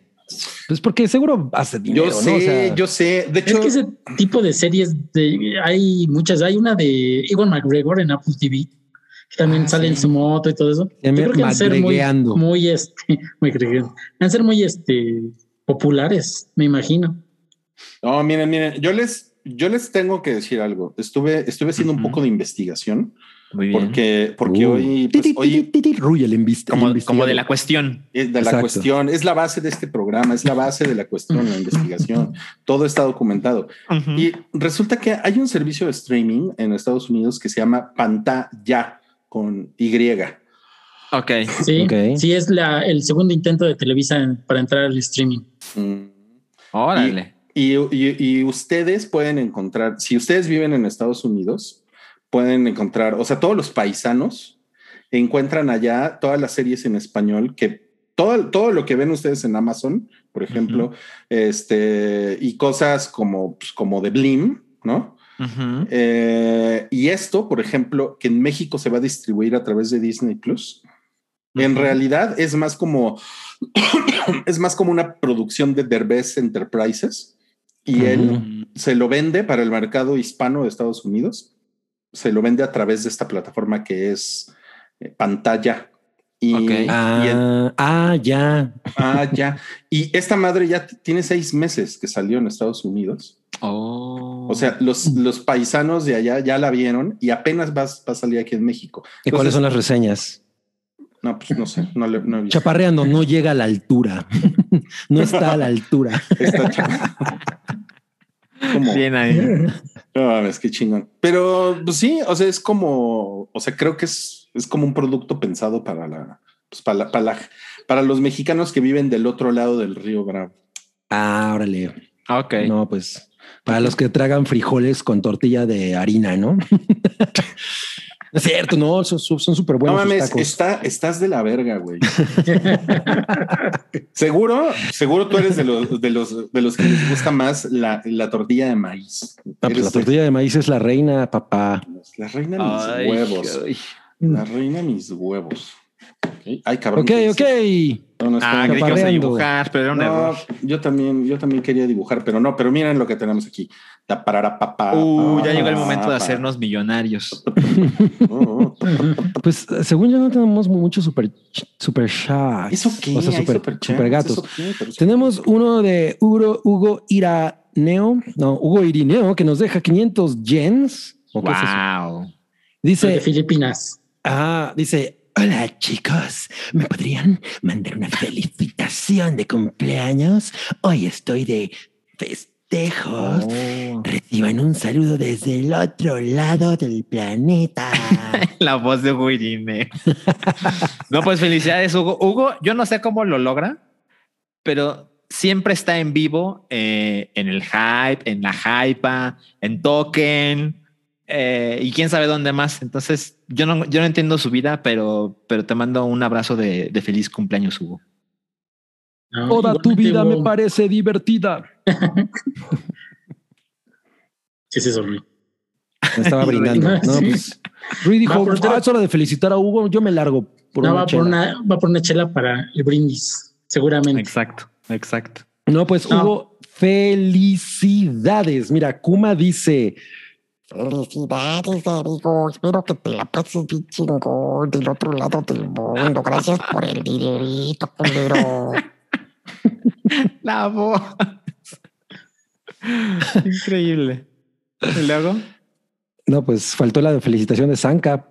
No, felicidades, Hugo. Siempre, como dice Salchi, ha de tener un sistema de alarmas para despertarse a tiempo siempre, muy cabrón, ¿eh? Seguro está con, un- con un café, ¿no? Sí. Así como, como el gif de. Silvestre, ¿no? Ajá, sí, sí, sí. Felicidades, el buen Hugo. Bueno, pues el siguiente super chat dice Enrique Dávalos nos deja 50 pesitos y dice quiero ese bonito six de zorras. Muy bien, participen. No, pues, Bien, ah, bien, mira, y hay más, hay más, hay más. Ahora sí ya me, me aparecieron. No Santiago Herrera. Mi computadora. Santiago Herrera Terán nos deja 50 pesitos y dice: Ya no me queda quincena, pero van estos pesos por el boleto ganador. Saludos a Santi Bebé. Ese mismo nickname me ponen mis jevas. Órale. Saludos al tocayo. Muy Y. Marisol. Marisol nos deja 20 pesitos y dice: Ahí les dejo un dinerito por guapérrimos. No mames, qué padre. Yo, le, yo, le, yo le quiero decir a Marisol que mi primer crush en la vida se llamaba Marisol. Yo iba en quinto de primaria. Mm. No, iba en sexto, iba en sexto y ella iba en quinto. Pues yo le quiero decir a Marisol que a mí me encanta estar en el mar y el sol. Yo, yo no te voy a molestar, Marisol. Yo solo te digo gracias. Pero no le estamos molestando. ¿no? Y directamente desde el sol, del, del sótano del Titanic dice John Z con una llave, de, con una llave dice, y ya las tortillas tienen más, tanta más seca que es cal en forma de círculo. Chale. Dale en forma de círculo. Ándale, güey, te pusieron en tu lugar. Muy bien. Ese fue eh, la zona del super chat. Eh, llevamos dos, dos de cuatro zonas de, de super chats y ahora este, este podcast que, aunque técnicamente lleva una hora veinte, en realidad eh, llevamos como una hora cinco. Es el crisol del podcast. Sí, Este, sí, porque ven que hubo un, hubo un periodo previo por ahí. ¿no? Entonces, bueno, bueno, vamos a, vamos a pasar a esta sección que se llama Platiquemos de trailers de la semana. Ti, ti, ti, ti, ti, ti, ti. Y hubo ahí ¿Platiquemos de algunos trailers de la semana? Sí, bueno. Como de Optimus Prime o cómo. Deberíamos tener una imagen de Lola la trailera. ¿no? Uy, güey, no mames. Yo quiero, ver, yo quiero sí, ver eh. alguna de Lola la trailera con Chocomiao. Son muy épicas. Estaba bien muslona, ¿no? Es- esa Rosa Gloria Chagoyán, pues no, no, yo no era muy fan, pero me gustaba Olivia Collins, pero bueno, ella no era trailera. Y No. y- y no vamos a Sí, hablar de mis A traumas. mí me de- gustaba Felicia Mercado y no era trailer. Ca- Cabri se y de tampoco iba al mercado. gustaba. ¿Qué? Cabri se acuerda de quién le gustaba. O sea, cuando, cuando entras en modalidad off topic es muy cagado. güey. Ajá, sí. Oye, a mí me gusta el sushi. bueno, a ver, platicamos A del ver. primer tráiler. El primer tráiler es The Green Knight de De A24. A24. ¿Qué les pareció? Ajá. El caballero verde. Sí, miren, aquí la está noche muy, verde. está muy sorprendido este güey. Dave, Dev Patel. Porque a mí me gusta decir Dave Patel, es Dev Patel. Sí. Esta es una película de A24 dirigida por David Lowery, que es una, me parece muy cabrón cómo brincó por de, bueno, obviamente no es su primera película, A Ghost Story, pero es una película muy sencilla, ¿no? Eh, mínima. Y de pronto hacer esta cosa que se ve que es una producción gigantesca, Sí. ¿no? De, y además también, o sea, A24 haciendo como su 20 A24 Universe, ¿no? No sé qué. Qué vaya a ser. Y yo nada más le, le quiero preguntar a Rui, si tú te acuerdas que había una película de, de la, de la leyenda de El Caballero Verde, en la que al Caballero Verde lo interpretaba Sean Connery, que se llamaba Espada del Valiente, la, y salió Mm. en 1984. Sí la, sí la ubico, pero no, no, no la vi nunca, ¿eh? Debe ser, o sea, yo me acuerdo que de niño la vi y me emocionó mucho y debe ser seguro muy terrible. Y también le cortan la cabeza al gigante. Y también le cortan la cabeza. Me acuerdo perfecto que de niño eso me, me, me choqueó mucho porque la cabeza de Sean Connery está en el piso y hablando. la cabeza. La, cabe- la cabeza. Es que ya ves que él hablaba así, hola, soy Sean Connery hablando desde el piso. Wow. Oye, se ve, bien. se ve bien chingona, ¿no? La película. Puta cabrón. A mí me sorprende mucho el presupuesto que tiene para hacer de, de A- A24. Se ve Mm. muy cabrón. Sí, sí, sí, sí. No, ¿Sabes no, qué? Yo, yo la verdad siento que no está, o sea, que no es una gran producción. Yo, mm, o sea, no es una cosa como multi turbo millonaria, sino siento que le O sea, sacan no- un chingo no- de provecho. No es Ajá, Marvel, lo pero justo lo que pasa es que es, sí, se ve mucho más cabrona de lo que probablemente eh, costó, ¿no? O sea, como que Ujú. le, le- le- le ponen el dinero donde tiene que estar. En el zorrito que habla. Eh, Exacto. Sí, se ve muy encantador. Sí, se pero ve chido. La verdad es que, o sea, el, el gigante este descabezado, ¿no? Que es, eh, de pronto me recuerda a, a Groot, Sí. eh, Claro. a, a un Groot muy mamado. Eh, se ve cabrón. Sí, se ve. Se ve Sí, sí, cabrón. sí, sí, Miren, sí se esto es como de la del verano. ¿Cómo se llama? Midsommar. ¿Sabes lo que hicieron el verano Como pasado? Midsommar, Como Midsommar, ¿no? Sí. Sí, ¿no? Ándale.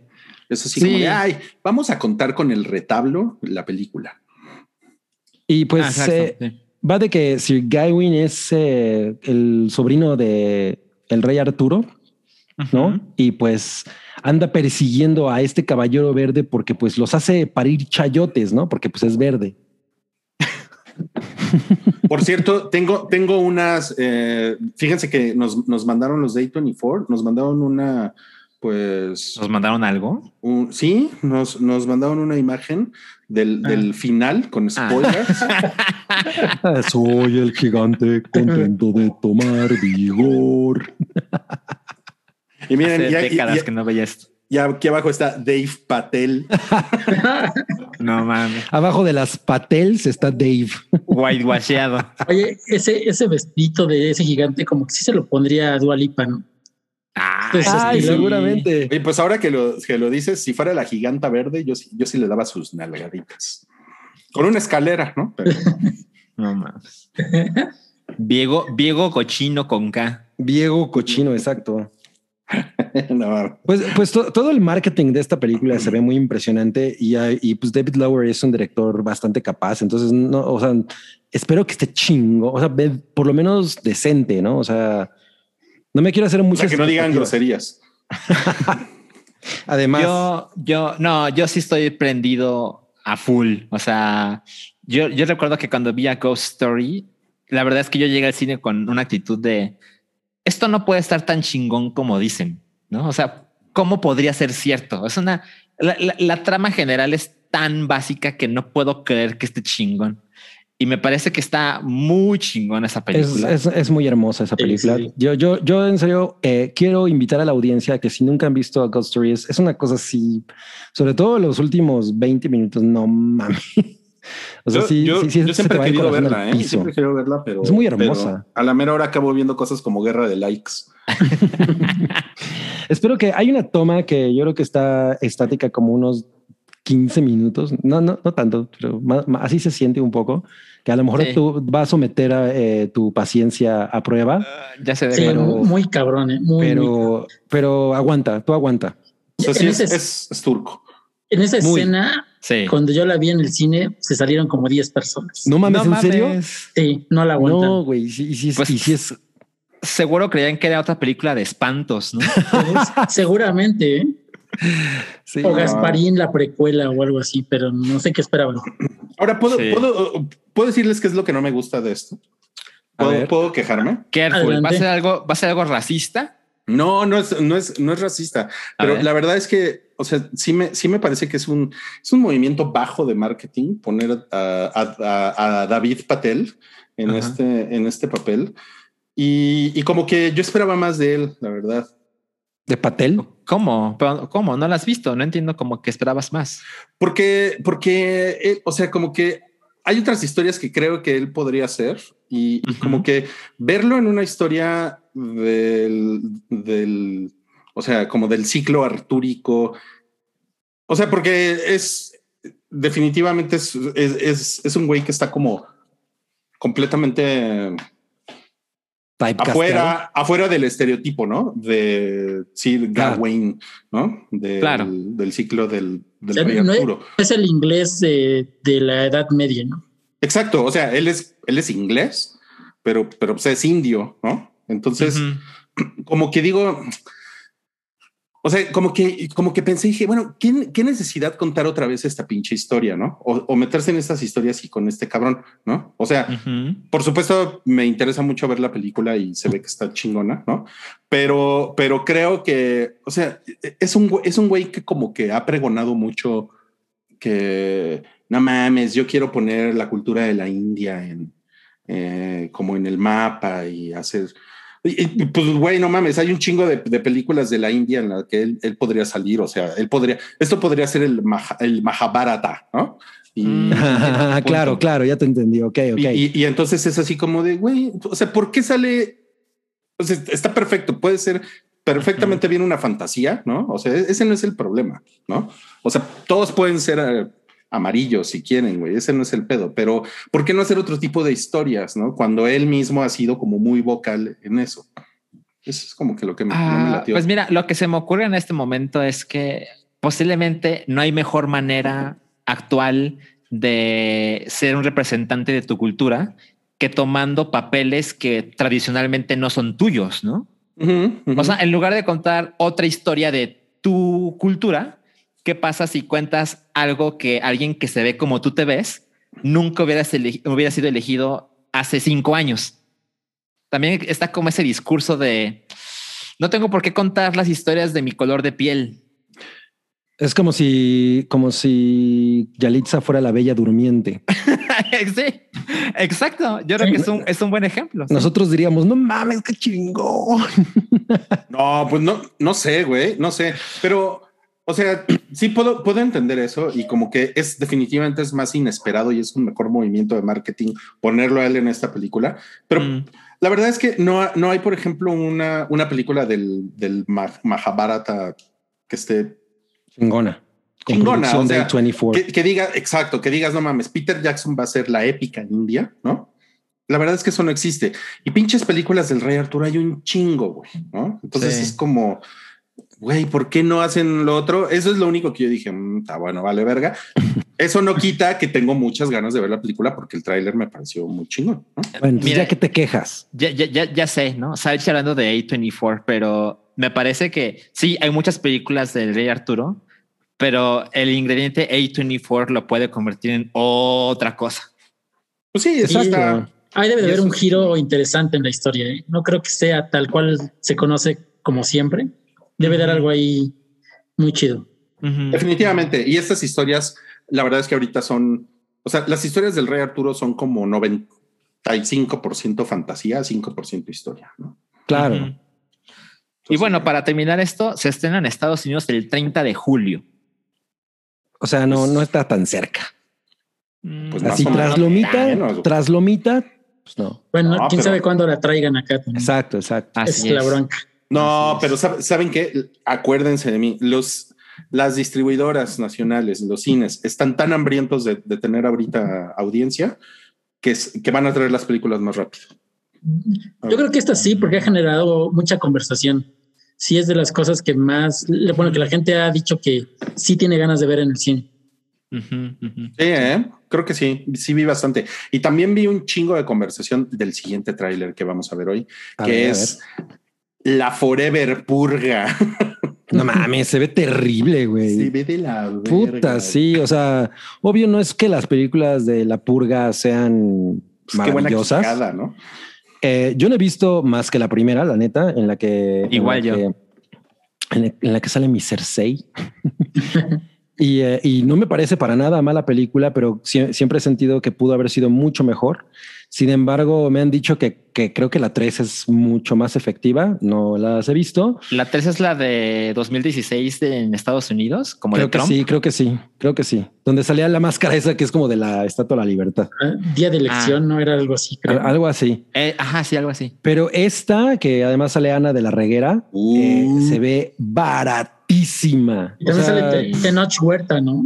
Ah, sí. Huerta. Ah, sí, es cierto. Sí, sí, es cierto. Oye, pero ¿por qué le dices barata a ella? Es bien guapa, güey. No, pues la película se ve barata, ella es Ah. muy guapa.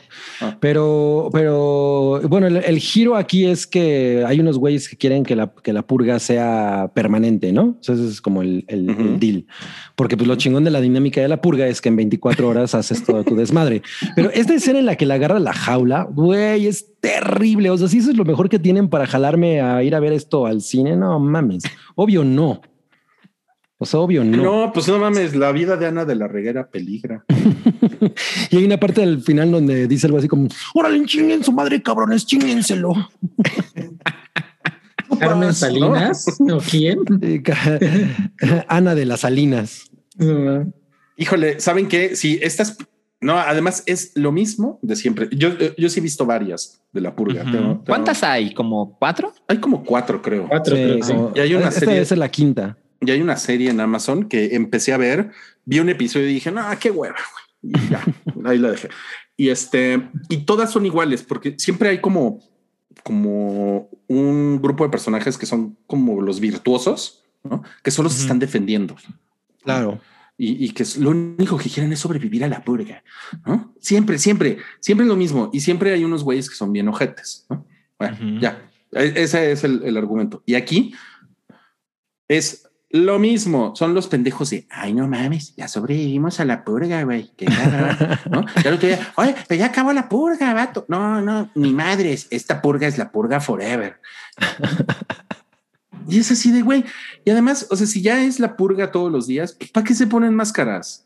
Ah, sí, O sea- claro. Buen punto, buen punto. A mí, a mí una cosa que siempre eh, justo me ha, me ha eh, parecido un poco boba es que siempre tratan de generar estas máscaras nuevas que, pues, ay, no sé, son como máscaras de Slipknot, ¿no? Y, y, pues ya lo vimos con Slipknot, o sea, ya, get over it.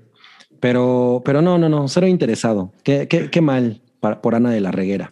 ¿Qué tal, eh? Pues nueva, mira, nueva, sale- nueva manera de decir que es carilinda. Sale en Army of the Dead. También, también. La veremos Sí, más sí. últimamente. Sí. Pues mira, me, da- me da, me da felicidad que tenga trabajo, pero que no haga más películas de la purga. Mira, algo que sucede con, con esta franquicia es, siento que es algo similar como So, ¿no? Que sucede mucho con esta clase, con este género. Pero incluso yo Ay. siento que estas son más baratas. Sí, Sí. claro, pero a lo que me refiero es que la idea detrás de la primera película es chingona. Mucho, mucho. O sea, ¿qué pasa si hay unas horas cada año en el que puedes cometer crímenes y no serás castigado? Ah, suena interesante, pero cuando haces la segunda parte, la tercera parte, la cuarta parte, eso, eso se destruye, se desmorona y yo acostumbro ver solo la primera parte de esas historias porque siento que es donde se pone chingón. Seguramente hay gente que dirá, no, la purga 4 es la más chingona. Bueno, puede ser, pero yo ya no le entro. ¿Tú, No, tú las no viste sé. todas, Santiago? No, no he visto ninguna. Sí, se las, quiero ver, pero siempre. O sea, ¿no has visto ni la primera? No, ni la primera la he visto. Ah. La verdad no, es que la primera no me llamó la atención. Yo la vi en un Pero ya avión. después dije, ah, a lo mejor son buenas, tanta gente les, la- les gusta y ya hay cuatro, pues un día les daría la oportunidad de ver qué tal. Eh, no, yo, yo, o sea, yo les podría decir con, con este, ¿saben? Fin- finísimo toque que tengo para las películas, que son una pinche chingadera. Ahora. No, pues sí, son, Miren. o sea, si estuvieran en, en el videocentro en 1980 tendrían etiqueta roja, ¿no? Así son de las más baratas. Eh, No Oye, mames, sí, la etiqueta roja, wow. Aquí, aquí se están sonando a, a Tenoch. A Tenoch. Notch. No, no Que, mames. no, sí. que Notch se lo suenen. Puede ser. Bueno, también salió el, el tráiler de El Venas, Let There Be Carnage. No Sí. Dirigida, recuerden, por Anti Serkis. Pues sí, mira, mi. Rui, y estoy yo reportando desde pues mi sala. Les quiero informar que pues este El está, padrino. está muy gracioso el tráiler del Venas. Este fue mi reporte. Oye, di, di unas palabras para la quinceañera, güey. Mija, yo me acuerdo cuando pues estabas todavía, No, todavía era no tenías broma, tus era cosas. Era No, bueno, pues broma. miren, sale Tom Hardy Ajá, sí. y eh, hay como. Hay unos chistes, hay un chiste del desayuno, ¿vieron? Sí, sí, Sí. sí. toda la secuencia. Todas Comedia las- visual. O, o a qué te refieres tú? Sí, esto es como. Ah, o sea, eso es un chistorete, sí, de que el Venas, el, el Venas es Venas. el que le prepara el desayuno y se lo prepara mal, ¿no? ajá, bueno, o sea, es, Ajá. es muy brusco el Venas, ¿no? Ajá, exacto. Y, y al final hace ¡Tada! Se, Sí. se ven buenos sus waffles, eso, eso debo decir. Se ve como que los vomitó, ¿no? sí, exacto. Ajá. ¿Qué te comerías esos waffles, verdad, Cabri? Yo sé, güey. No mames. Yo no le digo que no a nada. No, no se ven tan culeros, nada más tengo la duda si esto es catsup o qué es. Sí, ¿no te acuerdas que le explota? Le dice ¡Ketchup! Y él dice No pero parecen frijoles. No katsu, no se ve muy rojo. Se ve muy mal eso. Es Katsun. Sí. Katsun. No, la verdad es que no, no se ve chingón. Este, Pues mira, a mí la verdad les voy a decir eh, en, rápido. El trailer pues no me molestó, pero siento que Venom, se- que Carnage se ve horrible. pero no, no, pero no que se le- ve bien. ¿no? Le faltó render ahí. No, ¿no? sí, le faltó render. Yo no sé si Se es justo, justo porque es el tráiler o qué, pero no mames, esa, eso, si eso es lo que me pusieron para venderme a, a Carnage, mm, mm, no. Oiga, tengo una pregunta para ustedes. Ra- Ravencroft es como Arkham. O sea, No Pues- sé. Creo que sí, ¿eh? es una pregunta real. No O sea, puede ser, porque eh, claro, es la comparativa de dónde encerramos a los locos, ¿no? Ajá, y, super, y poderosos, ¿no?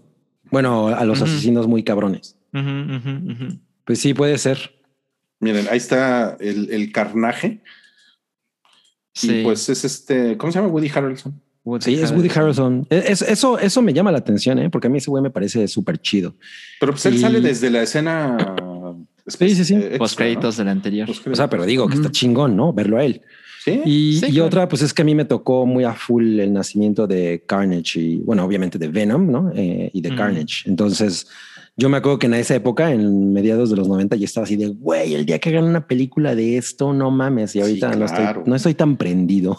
Es el tráiler tiene toda la vibra noventera, sí. Sí, sí, cabrón. Naquito, como de Daredevil, el primero. Mm. Ben Affleck, así se ve. O sea, per- Dilo, perdón, dilo. perdón, Salchi, dilo, dilo. Ah, este, saben, a mí lo que me pasó con Venom es que se veía terrible en los avances y pues la vi pues para, pues, pues, como para platicarla y demás, ¿no? No estaba muy convencido. Y la verdad es que me la pasé mejor de lo que imaginaba. No creo que es una buena película, pero tiene cosas chingonas. Y ahora siento que es más de lo mismo, no es queja realmente, pero sí es sorprendente que se vea tan barata, ¿no? O sea, se ve pinchona, tiene, tiene efectos especiales como, como de la década pasada. Ujú. Y me parece Sí. curioso. Yo no sé si te digo, es a lo mejor es que el, en el, en el tráiler no estaban terminados. Pues, o sea, ese tipo de cosas pasan, Ujú. pero, pero bueno, o sea, so far no me, no me sorprendió la escena de. Pero bueno, incluso la primera película también tiene efectos especiales culerones. Ah, Sí, no, Siento no es su fuerte, ¿eh? No es su ¿no? Y, es. siempre en la oscuridad, ¿no? Todo se desarrolla en la oscuridad. Ajá, exacto. Como, como que les hicieron un descuento, ¿no? Oye, es que tengo, tengo que comprar el filtro de, de luz del día, ¿no? Y pues está, sale en una lana, güey. Entonces mejor te, dejo dos. todo de noche. Te dejo dos simbiontes por el precio de uno y medio. no mames. Y te regalo a Morbius por ahí también. sí. Miren, yo no, yo no quiero decir que, que Sony está haciendo las cosas mal a propósito, pero de alguna forma siento que, que Sony ha de pensar, ¿para qué le invierto más a esto si de todos modos le va a ir bien? Absolutamente. La Sí, primera hombre. película fue un exitazo. Fue un madrazo, exactamente. Claro, buen punto. Pero pues porque es una, es una película que es, o sea, es cero pretenciosa, es puro pinche desmadre, güey. ¿no? O sea, Ah, y eso está bien, ¿no? O sea, o sea, si yo, si yo tuviera 15 años y fuera al cine con mis amigos a ver esto, pues me la pasaría cagado de la risa diciendo pendejadas, güey. Con tu Pepsi Card de Venom. Sí, ca- cabrón, cabrón, cabrón. No mames, me hubiera encantado que eso pasara en los, en los 90, güey. No mames, pero pues ya, ya estamos grandes. Sí. sí, sí, sí.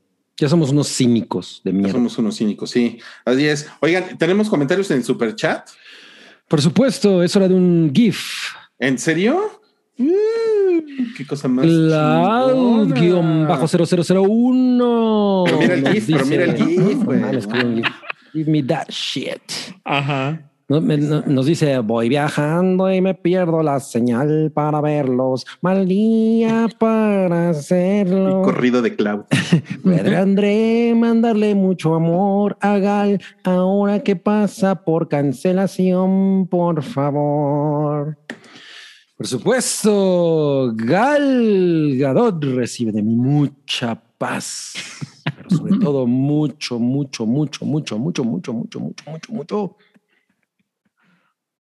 Cancelación.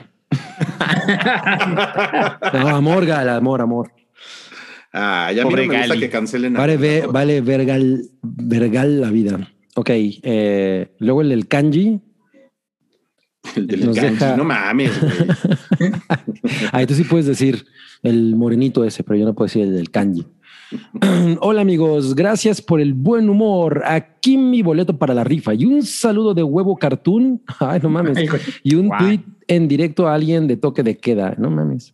Ah, y el tweet en vivo. Ya llegó. Ah. Alguien- Órale. al- A ver, ¿a quién? ¿Eh? No, perdón, perdón, sigue, sigue, dilo, dilo. Órale, chica, bonita de huevos. Gracias por dejarnos 50 pesos. Te vamos a, reven- a reventar unos huevos en los huevos para que tengas más. Para que te quedes sin huevos. Ok, eh, ahora le tenemos que mandar un, un tweet a alguien de toque de queda. No ¿A quién se lo mandamos? A, Pues, a- a Karki. Karki. Acá. No, bueno, le va a encantar. Mientras tanto, les tengo que decir que Samantha Rangel nos dejó sí, 42 pesitos. Por cierto, no la saludamos. Sam, Hola, Sam, saludos. La gran Sam. Este, y nos pone, yo vengo a defender la saga de Purge. Híjole. Por supuesto mejor- que tenía que ser Sam. Sí, pues. Yo no lo encuentro, a lo mejor nos tiene bloqueados. No, no, ya ahí está, está, Ahí está, ahí está, ahí está. A lo mejor este, a lo mejor Sam podría hacer un, un podcast con los, con- contra nosotros cuatro defendiendo a The Purge. Pero tendríamos ser. que haberlas visto todas. A ver, el tweet que le estamos tirando a Karki, que dice, ¿qué pedo? ¿Qué dice? No lo yo creo que el pendejo es too much.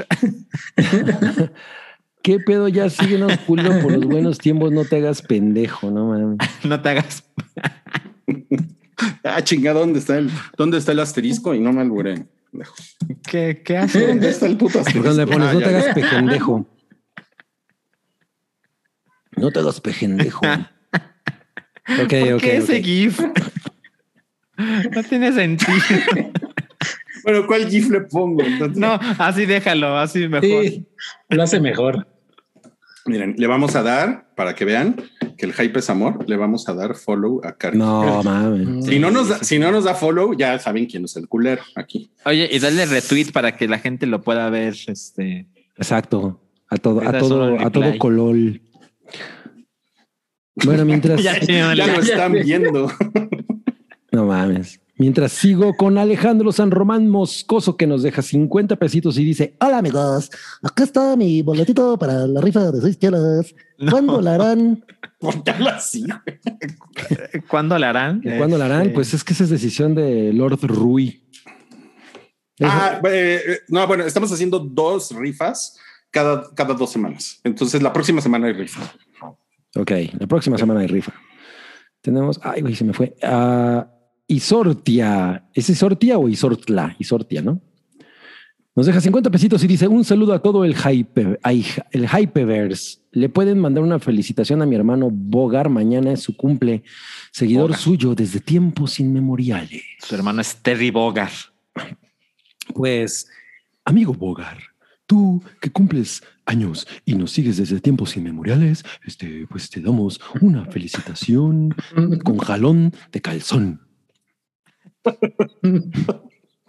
Y ahora Héctor Romero nos deja 50 pesitos y dicen, un- man- manden un saludo a mi esposa Hadid, que se rifó con un gran pastel para mi cumpleaños. Un mucho amor, es un mucho amor de Cabri para ella. Hadid, donde quiera que estés, recibe hoy, mañana y siempre mucha paz. Pero sobre todo, mucho, mucho, mucho, mucho, llama, llama, llama, llama, llama, llama, llama, llama, llama, llama, llama, Puta llama, madre. llama, llama, llama, llama, llama, llama, llama, llama, llama, llama, llama, llama. Se va a ahogar. Pero Se puso morado. Amar. Sobrevivió. Eh, Ese es el, ese es el nuevo. y Simmons MX, espero que no sea nada de J.K. Simmons, nos deja 20 pesitos y dice un felici un- una felicita de mi cumple para No, de cumple. ah, una felicita de cumple para Mike Marín de Daemonio. Hola Mike Marín, qué chingón nombre tienes porque es M y M. Y desde aquí el Daemonio te dejará 666 felicitaciones para que celebres con un pastel relleno de alitas de pollo a la diabla, que por cierto puedes comprar en Daemonios por solo asco. 666.99. Hombre, el pastel de alitas de pollo es peor que los waffles de Venom. Me imaginé una cubeta de Kentucky así llena de merengue. Sí, no mames, yo sí comería Ah. eso. Qué horror. Y bueno, a ver, un, un comentario del sótano del Titanic. Ah. Un comentario del sótano de Snake. A ver. Eh, a Ah, ver. Hay uno, hay uno por ahí de alguien que quiere empezar un out of context. Ay, Mosteki nos dijo eso. hacerlo, ¿eh? Y Tex- Tester Pix nos dice, por fin le quitaron la peluca fea al Carnage. Federico Blee, el Carnage se ve como cuando le cambias el color al personaje que seleccionas hasta que se ve, hasta que se ve anaranjado y no rojo. Ay, no mames. Y Jorge Jasso con doble S nos dice 297 viewers en vivo y solo 88 likes. No sean así. Así es, amigos. Corrijan ese error ahorita mismo o voy y les jalo las tuercas. Qué pendejada. Ok. Bueno, vamos a lo que vimos en la semana, ¿les parece? Muy bien. Eh, eh, Claro. Cabri y yo vimos, pero no la vimos juntos, el baile de los Eso 41. hubiera querido el Rui, pero no, pero no se le Mm. hizo. Yo, la- yo la quería ver empiernado con el Cabri, pero no se dejó. pero está casado.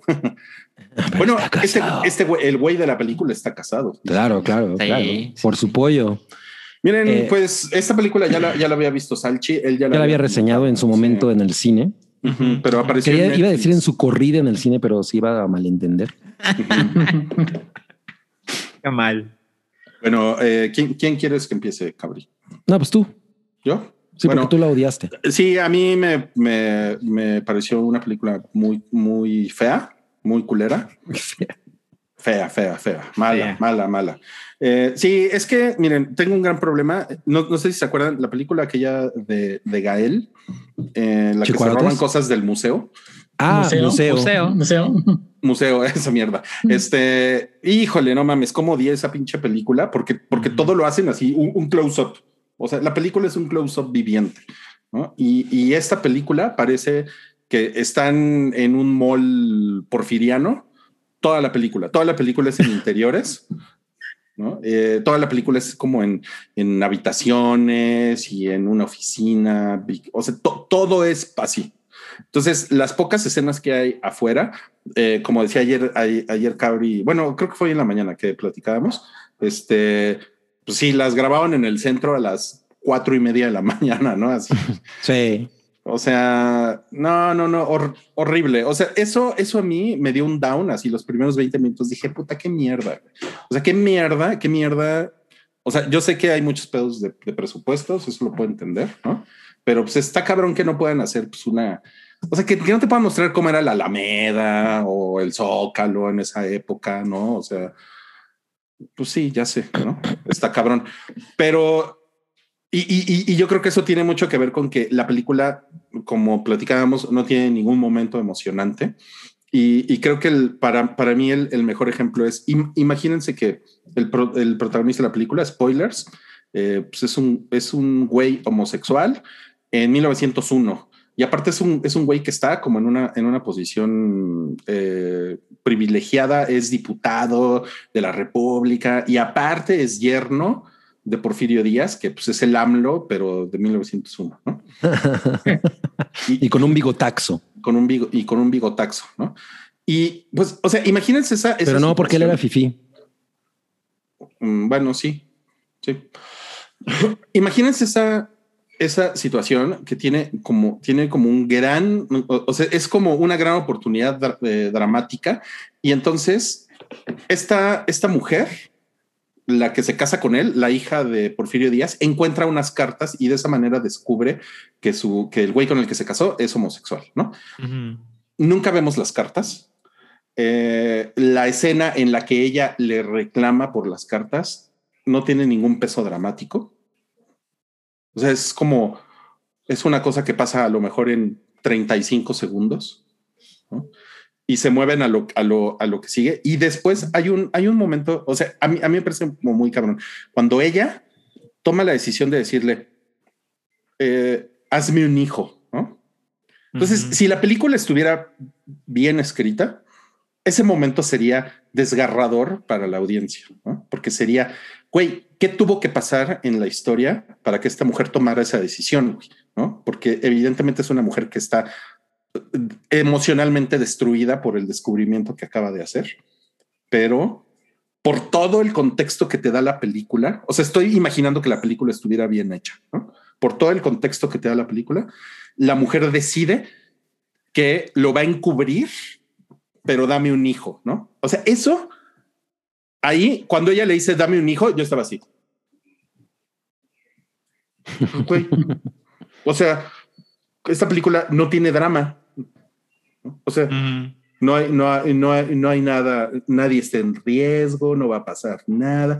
Ella puede decirlo, ella puede sacar una pinche katana y, y utilizar sus, sus poderes sayayines en este momento y, y va a ser así. Mm. Me vale verga. ¿no? Entonces, Claro. eso, eso me pareció horrible y sufrí mucho los últimos 50 minutos de película. Yo estaba así de ya, ya. No mames. Sí te imaginé, ¿eh? sí te imaginé.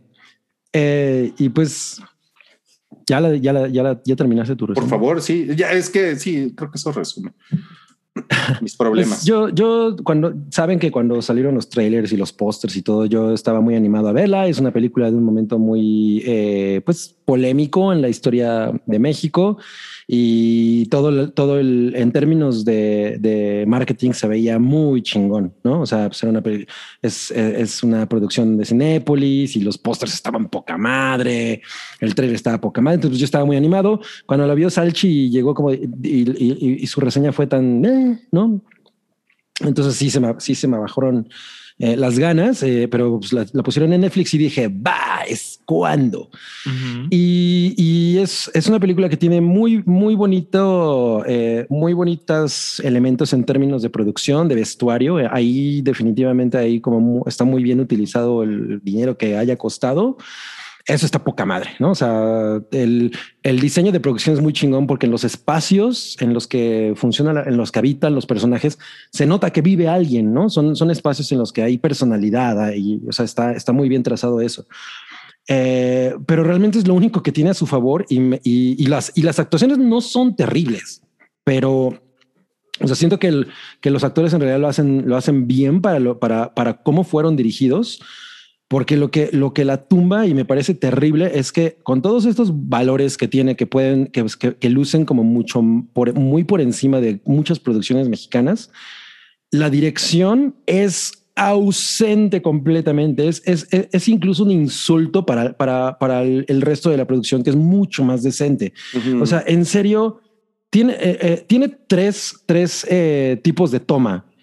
Tracking shots, ¿no? De la, así la gente caminando, yendo hacia, hacia lugares. Zoom ins para demostrar que algo es importante. Y, y tiene, y, y- y se toma estos momentos que son como mini, mini plano secuencia. O sea, la- la- la- hay, hay escenas que son relativamente largas, deben durar como unos cinco minutos, entre tres, cinco minutos, en los que las, en los que la cámara no corta y resuelven, resuelven los, los, los diálogos entre personajes con paneos, ¿no? Hay uno que es horrible en el que en el que Alfonso Herrera está en, en, en el piso y su esposa está en, un, hasta en la cima de un árbol y la cámara tienen una discusión muy intensa y la cámara nada más hace paneos, ¿no? La cara, la cara, la cara, la cara. Entonces, ese tipo de recursos que son constantes y empiezan a ser muy molestos y a lo mejor para alguien que no sea como muy fijado en, en, en, en el lenguaje cinematográfico y todo eso, pues va a decir, "Ay", ¿no? O sea, la- igual a lo mejor no les gusta, pero eso es muy molesto porque tú te das cuenta de que las escenas tienen una, un, un, un, este, una carga dramática, tienen, está están pasando cosas que son chingonas, pero están, pero están filmadas como si no fueran importantes, ¿no? Y, y la película empieza a repetir ese tipo de, de errores una y otra vez hasta que acabas hartándote. Y entonces justo deja de ser interesante. Los personajes no tienen nada de profundidad. Toda- Las todas las no- tomas gays, hornies gays, ¿no? Es, es como, o sea, están, eh, o sea, creo que son estéticamente Yo creo que son chidas, decentes. ¿no? Es, es proba- es probablemente de lo más decente que tiene la película. Chocomio Pero, pero es que, que, pero es que es demasiado, güey, porque, porque como la película no tiene contexto ajá, de nada, como no está pasando realmente nada, entonces la verdad es que cuando llegan y los putean al final, que no, por te- te- cierto, no te importa. no, que por cierto me metí a Wikipedia y así no pasaron las cosas. Sí, sí, sí. ¿no? Exacto. ¿Cómo exacto. pasaban las Sí, cosas? O sea, en, eh, en Fue- realidad Fue un chisme grande. O sea, fue, Fue- una cosa que se, sí, que se transmitió en los periódicos, que se Porque la- comunicó en periódicos y En la película te hacen ver como, como, como que a ellos le- les hacen un shame on you, ¿no? Como de Ujú. Game of Ajá. Thrones Sí. y, y- y la gente los apedrea y, y eso, por lo que leí, eso, eso no pasó así. La policía se los llevó a un cuartel, a, a un cuartel a unos y a un cuartel a otros y los pusieron, toda esta parte como de barrer, los pusieron a hacer, pero Ajá. adentro del cuartel. No fue algo que se viera públicamente. sí fue, no, no fue un escarnio.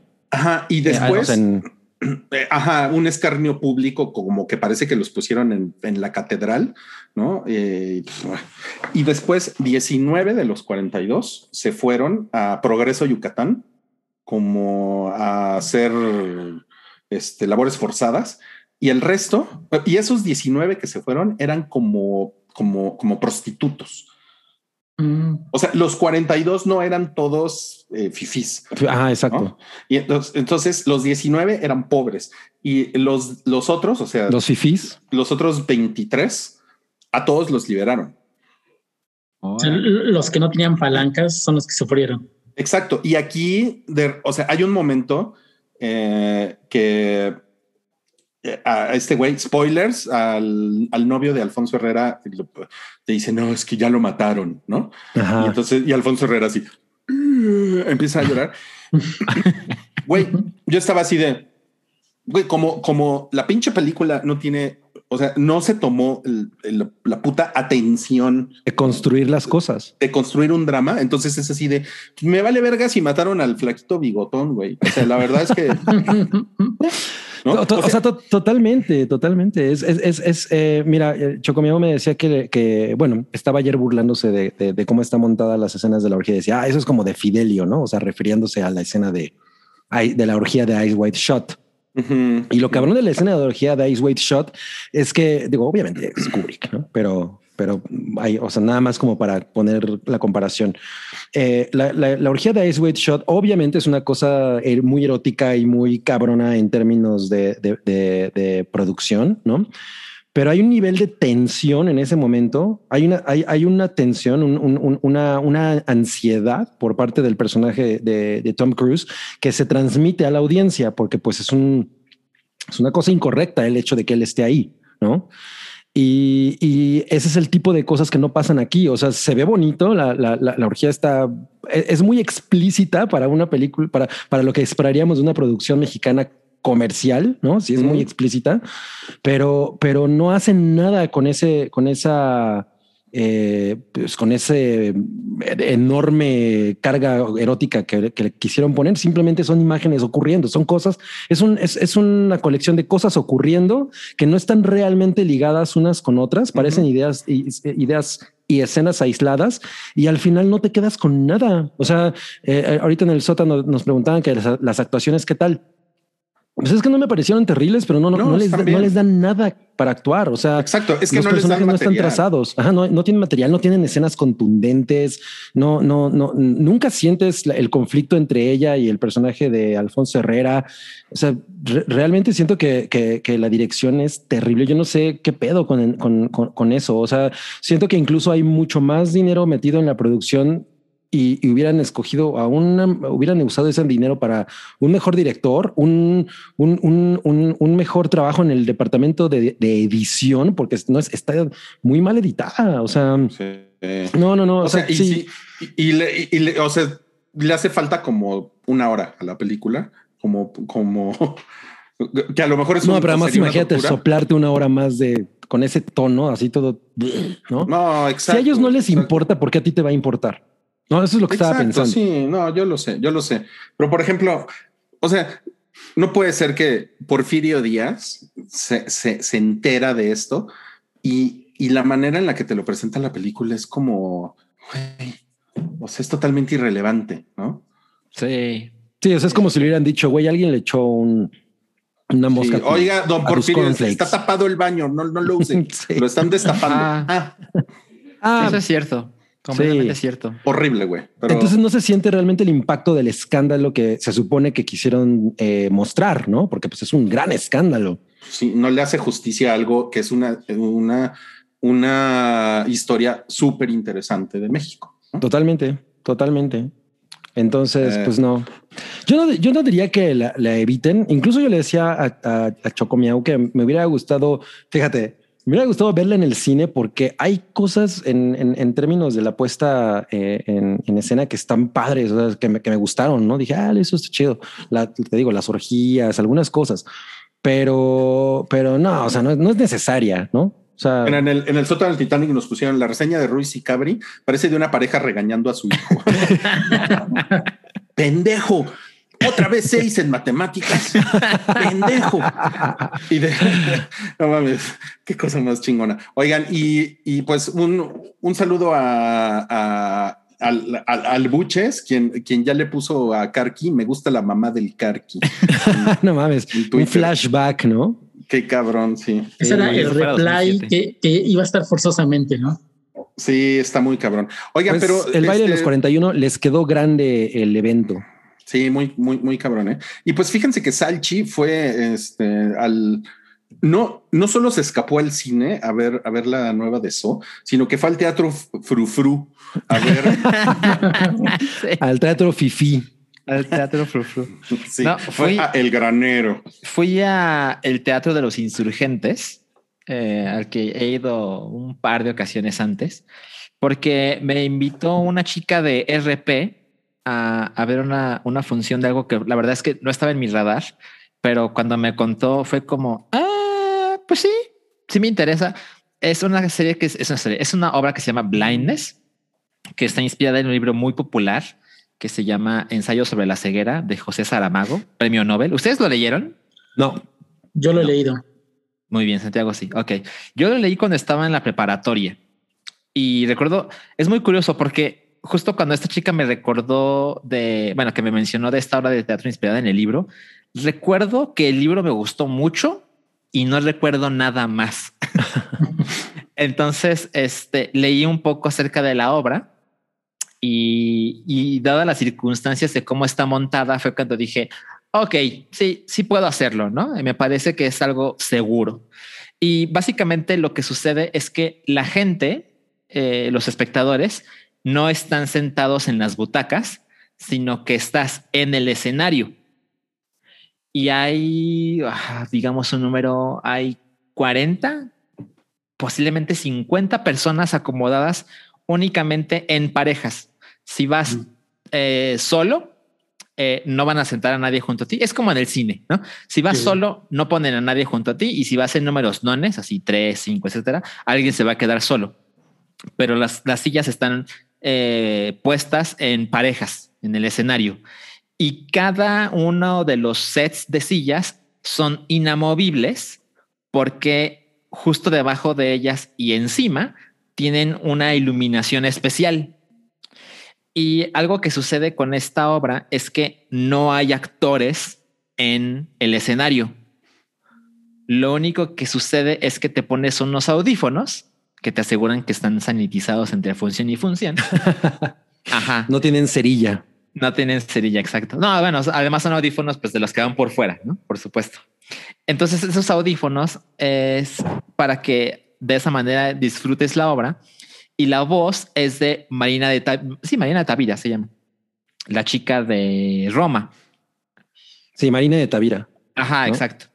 Y, ella te va contando como a manera de monólogo todo lo que sucede en esta historia, que pues en general la, sinopsis más sencilla es qué pasaría en el mundo si la gente cayera lentamente en que todos están ciegos, ¿no? Y cómo el, cómo el mundo se viene abajo y, y te muestra lo frágil de la civilización, etcétera. Y hay un personaje que también sucede en, en, la novela original, que es literal, no tiene nombre, se llama La esposa del médico. Y este personaje es el de Marina de Tavira, quien te cuenta todo a través solo de voz, pero pues tiene, tiene un diseño de audio muy chingón porque se siente cuando se aleja y cuando se acerca a ti y constantemente te ponen a ti como si fueras su esposo. Entonces ella te susurra en el oído derecho o izquierdo, porque va variando, eh, algo que los demás personajes no deberían estar escuchando. Ok. Entonces, definitivamente es una cosa experimental que contribuye chingón a contar la historia. Y cuando la, eh, eh, el escenario se pone en absoluta oscuridad, porque hay momentos en los que intenta reflejar la ceguera por el que estás pasando, por la que estás pasando, literal, yo no podía ver mi mano. Ok. Entonces es, una cosa que te pone en un mood muy peculiar, sobre todo en esta época pandémica en que dices, ok, está raro salir de mi casa, ¿no? Y luego está raro ir a un lugar donde va a haber otras personas. Y si a eso le sumas que estás rodeado por otras personas, pero que la oscuridad ni siquiera te permite ver tu mano cuando le pones así, es una sensación muy particular.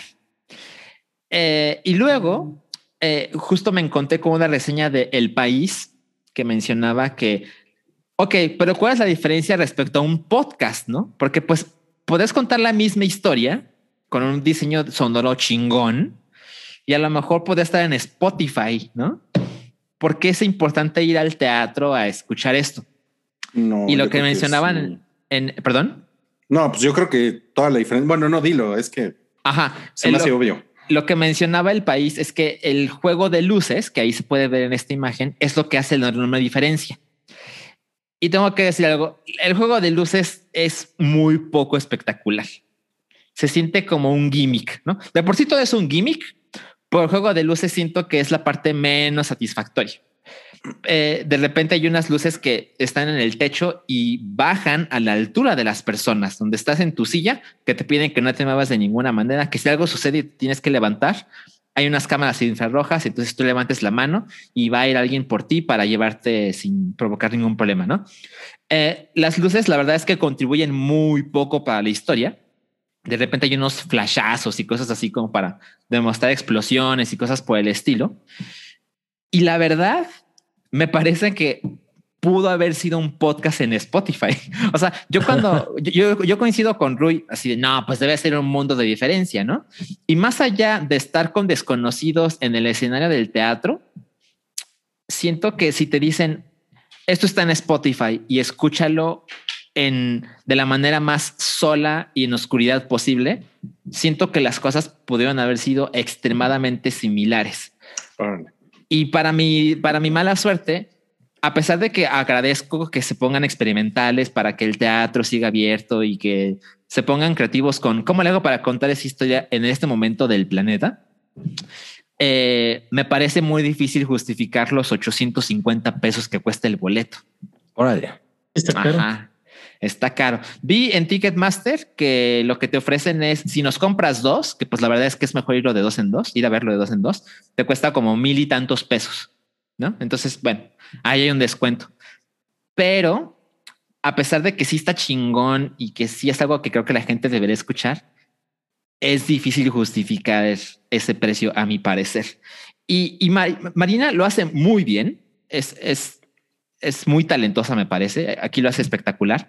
Pero la adaptación, porque eso es una obra inglesa eh, que no pudo suceder. Iban a vivir en Nueva York, pero la pandemia pegó aún más fuerte de lo que ellos imaginaban. Entonces hubo muchos meses en que no hubo funciones y apenas lo pudieron traer a México a principios de, de marzo, porque las cosas se relajaron un poco en la ciudad. Entonces, este, siento que ella lo hace muy bien, pero la adaptación deja mucho que desear. O sea, su personaje, por ejemplo, sin exagerar, dice cosas como necesitamos medicinas para atender urgentemente a los enfermos. ¿Saben? Mm. Es la clase de cosas que dices, ok, el texto original dice eso, pero la adaptación no me parece que esté bien, ¿no? Sí, nadie diría Eh, eso, ¿no? Ajá, exacto. Por ejemplo, algo que atiende los pinches enfermos con medicina. Ajá, Eh, algo que no su- su- algo que no sucede es que por ejemplo nadie dice pinche o puta o verga, no nada por el estilo. Entonces se siente todo muy o pinche cuadrado. puta verga. Exacto. ¿no? Si no, El- no es, el no es Jesús. Ochoa. Exacto. Entonces me quedé como con, ah, como a medias. O sea, está chingón, está interesante. Yo nunca había estado en el escenario de un teatro para ver una obra sin actores y el, el- diseño de, de audio está espectacular, pero la historia no me convenció, no me, no me interesó tanto como yo esperaba. Y el juego de luces, que era como la razón número uno para verlo en el teatro, no me parecía, no me parece que sea la cosa más, más, más ideal. Y, y pues bueno, si alguien se vive en esta ciudad, Ciudad de México, y le llama la suficiente la atención, pues podría asomarse y ver precios, a lo mejor hay algún descuento, algo por el estilo. Pero sí siento que hubiera sido buena idea que lo liberaran como un podcast y que te digan, escúchalo solo y en oscuridad. ¿Qué pasó, Ri? Tengo una pregunta. ¿Tú crees que a Marina de Tavira le gusta su carne marinada? Siento que no escuchaste nada de lo que dije. No, ¿sabes qué? Me- es que sí me, me pareció decepcionante porque yo creo que sí, salir de tu casa, eh, a- de tu espacio, ir a otro espacio, debería de ser como, como un, un buen, una buena motivación como para tener otro tipo de experiencia. Pero Sí. si es algo que puedes escuchar en tu cama con unos audífonos chingones, pues, pues ya. de hecho, los audífonos ni siquiera tienen que ser tan chingones. Todo, todo está detrás de, de la producción del audio, porque yo, yo llegué pensando, no, pues los, los audífonos deben estar así de, Y te de dieron unos 6,000 Skull pesos. Candy, ¿no? Ajá, exacto. Y no, la verdad es que son una cosa pues, bastante genérica, pero, pero definitivamente tiene esta cosa como de ASMR, de que entiendes las distancias y demás. Eh, eso, eso, está, eso está muy bien, pero no lo suficiente como para justificar el precio, a mi parecer. Ok, ok. Bueno, pues ahí lo tienen y ahora vamos a pasar a la reseña de Santi Bebé. Santi Pues Bebé, eh, quien la semana pasada nos, nos mandó ALB, Bebé. Sí. Eh, sí, porque dijo, no, no, no, tengo que ver más de The Bad Batch para venir a platicar al hype. Y pues ahí está, tenemos la, la reseña de qué ha sucedido con The Bad Batch, el lote malo de Star Wars en Disney Plus. Y mira, quería ver un poco más porque con un episodio como que no, no creí que fuera a abarcar bastante, ya que eh, como la, serie empieza el primer capítulo donde se quedó eh, Clone Wars, vemos de nuevo eh, la Orden 66, que ya es casi, casi como el- la escena de, la muerte de los papás de Batman. Ya to- en todas las, eh, todas las series lo tienen que repetir. Pero lo chingón es que lo, nos muestran una nueva, una nueva, un nuevo punto de vista ¿no? de todo esto. Y me- muchos me preguntaban si era necesario ver todo Clone Wars para entenderle esto. No, solamente tienen que ver el, el arco que cubre los primeros tres, cuatro episodios de la última temporada para entender esto. Ujú. No está muy ligado. eh, lo pueden ver por separado sin ningún problema. No es necesario entenderle nada. Todos los personajes, aunque ya han aparecido en otros lados, no es necesario tampoco que los conozcan. Se sobreentiende todo eso. Y me, me está gustando lo que hasta ahorita estamos viendo porque es una historia sobre un grupo de, de clones que nos los habían presentado en la serie pasada como que tal vez eran clones defectuosos, pero aquí están dando la idea de que son clones creados para un propósito en especial. Y esto se ve reflejado en el nuevo personaje que, es, que integraron al, al, al repertorio de personajes de Star Wars, que se llama Omega, que es un clon que todavía no estoy seguro si es chico o chica, si es trans, si lo, lo muy sutilmente lo pusieron por ahí. Mm. Ok.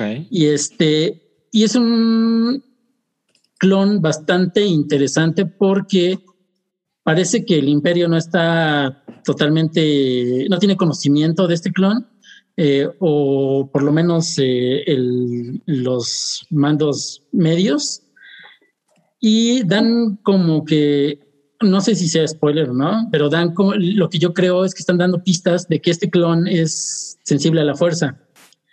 Entonces, lo que yo creo es que quieren hacer otra vez lo que hizo Clone Wars. Quieren rellenar los, los agujeros en la trama que tuvo la trilogía nueva. Mm. En-.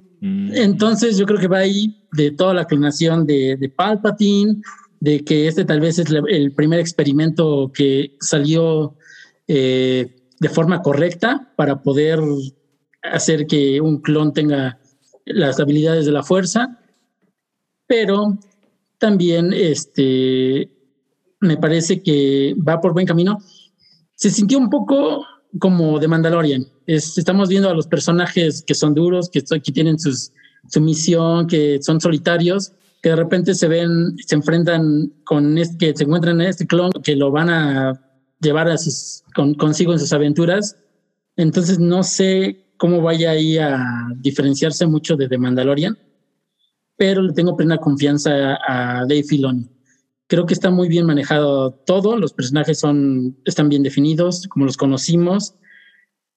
Y también me gusta que vamos a ver el origen de la rebelión, este, y como también el, origen del imperio, que solamente lo hemos visto retratado tal vez en las novelas que sacaron las de Aftermath. Aquí se está viendo cómo se está dando esa transición entre lo que fue este, la República y ahora el imperio. Y le veo potencial. Yo, digo, no es necesario entrarle a, la- a las series anteriores, todo lo pueden ver tranquilamente y lo van a disfrutar. ¿Qué pasó, Rui? Oye, eh, eh, Rebels, ¿cuántos años es después de este? Mira, Rebels, Lo cual en la que Podría- a son- Dulce María. exactamente. Rebels, güey. No, mira, Rebels está más o menos como 15 años en el futuro después de esto. Más o menos. 15, Ok. 20 años. Entonces El- ahí el- están, ahí están rellenando otro, otro hueco en la historia de Star Wars. Ok. El, el morrito que sale al principio aquí es de Rebels. Salen Rebels, ¿no? Sí, es como un easter egg, es Caleb, que en Rebels lo conocemos como Canon Jarrus, que es de los pocos este, Jedi que quedaron de, este, vivos después de la Orden 66 y que Ujú. después entrena a Ezra, que es de los, el personaje principal de Rebels. Ok. O sea, nos están dando su, su contexto pasado y está chingón que lo liguen a, a, a la historia de lo, del Bad Batch, que es quien los realmente los salvan de ser asesinado en la Orden 66. Ujú. Ok, ok. Híjole, sí es muy Clone Wars precuelas todo esto, ¿no? Sí, no, pero digo, realmente se están cuidando de que no esté tan ligado. O sea, es como todo. Si, si viste las anteriores, está chingón, lo puedes disfrutar más, pero realmente no es, no es nada necesario que sepas todo el contexto que ya viene atrás. Ok. En el sótano del Titanic nos dice Jorge Caso, Rebels y Mandalorian están casi en la misma época. Mm. Sí, sí, porque ya es Ahsoka ya es adulta. Sí, es, es, es por ahí, en ese lapso de tiempo. Ok, ok, ok. Muy bien. Bueno, pues ahí nos cuentas luego, Santi, bebé. Como, como verás, nosotros no estamos muy emocionados con The Bad Batch. Sí, sé que, sé que de verdad no les atrae nada, pero si, hay, si algún día se les cruza, vean. Bien, bien. Si se me cruza, la atropello. Exactamente. Acelera y la. No mames. Pero si se te cruza Dulce María, ¿qué haces? No, pues le invito un, pues unas donitas del Oxxo. Pero, pero ya es provida, Cabri. Ya está cancel- Ya está cancelada. Sí, es Oye, sí es cierto. Cabrón. O tendrá que ser, eh, ¿cómo se llama? Anaí. Si te deja, si te deja su marido. Exacto. No, la, la que, la que es como que floreció fue, ¿cómo se llama? Eh, la, la del juego de las llaves. eh. Esa ya se Ah, llama sí, Maite Perroni. Maite Perroni. Sí, Sí, se ah, ha mejor. Ella está en su punto. Pero bueno, eh, Anaí va a ser este primera dama. Pues ni modo. Iba, iba, ¿no? ¿Ya no? ¿Ya no se puede? Sí se puede, ¿no? Con sus dientes de chicletes. Pues ya con la, con la, con la 4T, ¿no? Ah, bueno, pues Abajo lo fifí. A ver qué Exacto, pasa. exacto. Está abajo demasiado, Anaí. está demasiado blanca. Bueno, dice, ok, noticias picantes y candenenenentes. La primera fue que se murió el. Ya estamos en la recta final ¿eh? del podcast. Ahora, Órale. la, la primera es que se murió el papá de Adele.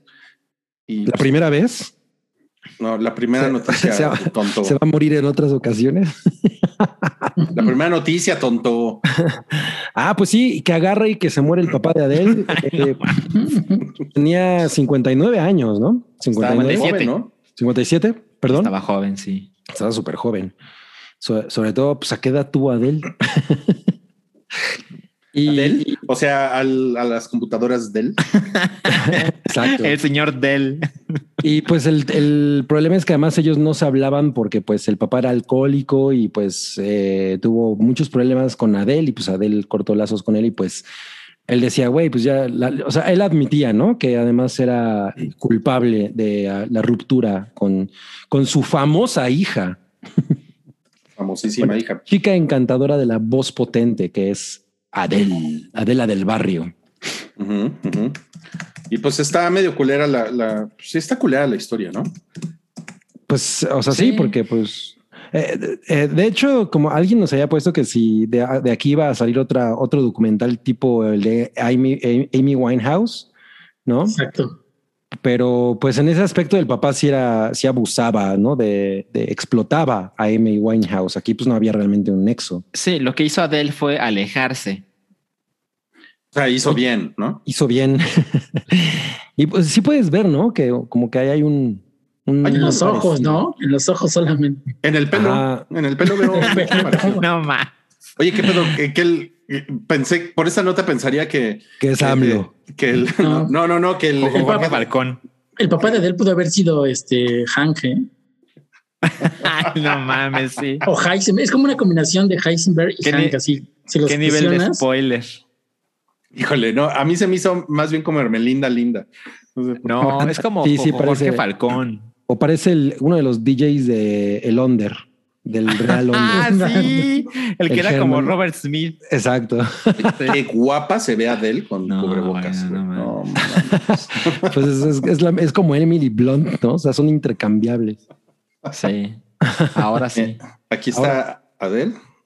Pues Mira, muy pensativa ella, pero sonriente, ¿no? pero y siempre como pensando, aléjate de aquí, papá. ¿por qué, ¿por qué dice un turco asegura ser el padre de Adele? ¿Quién es? Pues Un, un cantante turco. sí. le, le gusta el Ah. cine independiente. A ver, vamos a ver. A ver, qué pasa. Cantante Papá es- turco, jaja. era Burgur. No acepto. Un cantante turco aseguró ser el padre de Adele. Ok. ¡Ay! ¿Qué? No mames. Creí que era. Miren, miren mi, mi parecido, ¿no? Con la, con la señora que canta la de Rolling in the Deep. Esto está muy increíble. La- el pie de foto. Autor desconocido. Ayúdanos a encontrar la fuente. Eso es lo mejor. ¿Qué sitio Oye, es este? pues, Ops, no mames. pues ahora, ahora Adele ya tiene otro tema para su siguiente disco, ¿no? Mm, que se llame Rolling in the Deep 2. Roll- Rolling in the Dead. Rolling in your grave. Rolling in the Grave. No mames. La próxima portada de Adele va a ser así, ¿no? Con, Sí, con, la, con la Sí, tumba. con el meme. Ah, Siguiente, siguiente nota de picante y candente. Eh, Jungle Cruise, que es la película en la que no sale Tom Cruise, pero sí sale The Rock y sale Emily Blunt, va a estar en cines y al mismo tiempo en Disney. Emily Churro, Alas. Emily Gallo. Sí, mi, mi gallo, mi Oye, gallo. por ahí nos dejaron un reply de ese tweet que decía que, que Disney, así bajita la mano, está haciendo lo mismo que Warner, pero no hay tanto escándalo porque le está haciendo una película a la vez. Mm, claro. Oye, y bueno, y también es su plataforma, ¿no? O sea, pero cuando Warner lo hizo, los, los funaron, ¿no? No, Sí, pero exacto. esperen, pero Warner no cobra por película. Eso sí, Ah, bueno, peor claro. todavía. No, bueno, o sea, nos estás diciendo que Disney son unos Evil. malditos hipócritas. Pues miren, algo que puedo ver es que cuando se anunció que iban a hacer esto con Mulan, pues la gente así se puso en es- eh, eh, así como el escándalo, ¿no? Mm. Y la verdad es que cada vez que lo hacen y lo hacen y lo hacen, ah, se ha convertido en algo menos escandaloso. O sea, yo siento que la gente pagó más cómodamente por Raya que por Mulan. Y eso que no sale Ryan Gosling en Rayo. No, No mames, güey. Oye, y cuando, y cuando viste Raya, Cabri, ¿te sentiste rayado? Dije, no, estos güeyes se pasaron de la raya. Oye, ¿y Oye. tú crees que tú crees que Raya es la gerente de la gerenta de la tienda de Raya?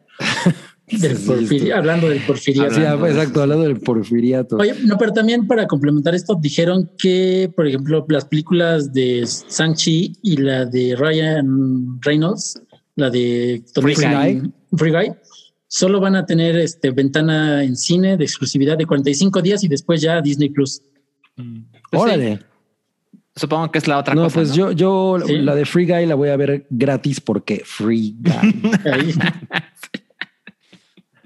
Eso quiere decir que vamos a la siguiente noticia picanananananante, picanananananante, que es que Donald Glover en una entrevista habló de la cultura de la cancelación. Eh, lo tuiteó, ¿no? Hizo una serie de tweets. Ah, ¿no fue una entrevista? No, no, no. Eh, Fue no. hilo. Lo tuiteó. Lo tuiteó fue un hilo y estaba diciendo que, es, o sea, él, él puso que había, esta- que había escuchado, o sea, como que estaba, no, no entiendo bien el contexto, pero como que estaba en un restaurante, ¿no? Y, y escuchó a alguien hablar de, de que me imagino que periodistas de cine, porque pues la, la conversación se, se siente como por ahí de, pues es que no nos, como que nos da hueva reseñar eh, pues cosas nuevas del entretenimiento porque pues ya todo es súper genérico y nada se, no se siente como que haya un riesgo, ¿no? Y Ujú. entonces él decía, bueno, pues la, razón para esto es porque en, en general los productores y toda la gente que se dedica a, la- a lo creativo en el término de, en el terreno del entretenimiento, pues tiene miedo a la cancelación, ¿no? Entonces procuran a, a lo mucho eh, innovan y proponen en términos estéticos, pero fuera de eso no hay como mucha propuesta, ¿no? Entonces, pues eh, que agarra eh, eh, Danny Glover, no, no, no, no es Danny Glover. Donald Glover, Danny y, Boy. pues, Danny Boy, y, y- y Crispin que, que agarre y que opina eso, ¿no? ¿Cómo, cómo ven?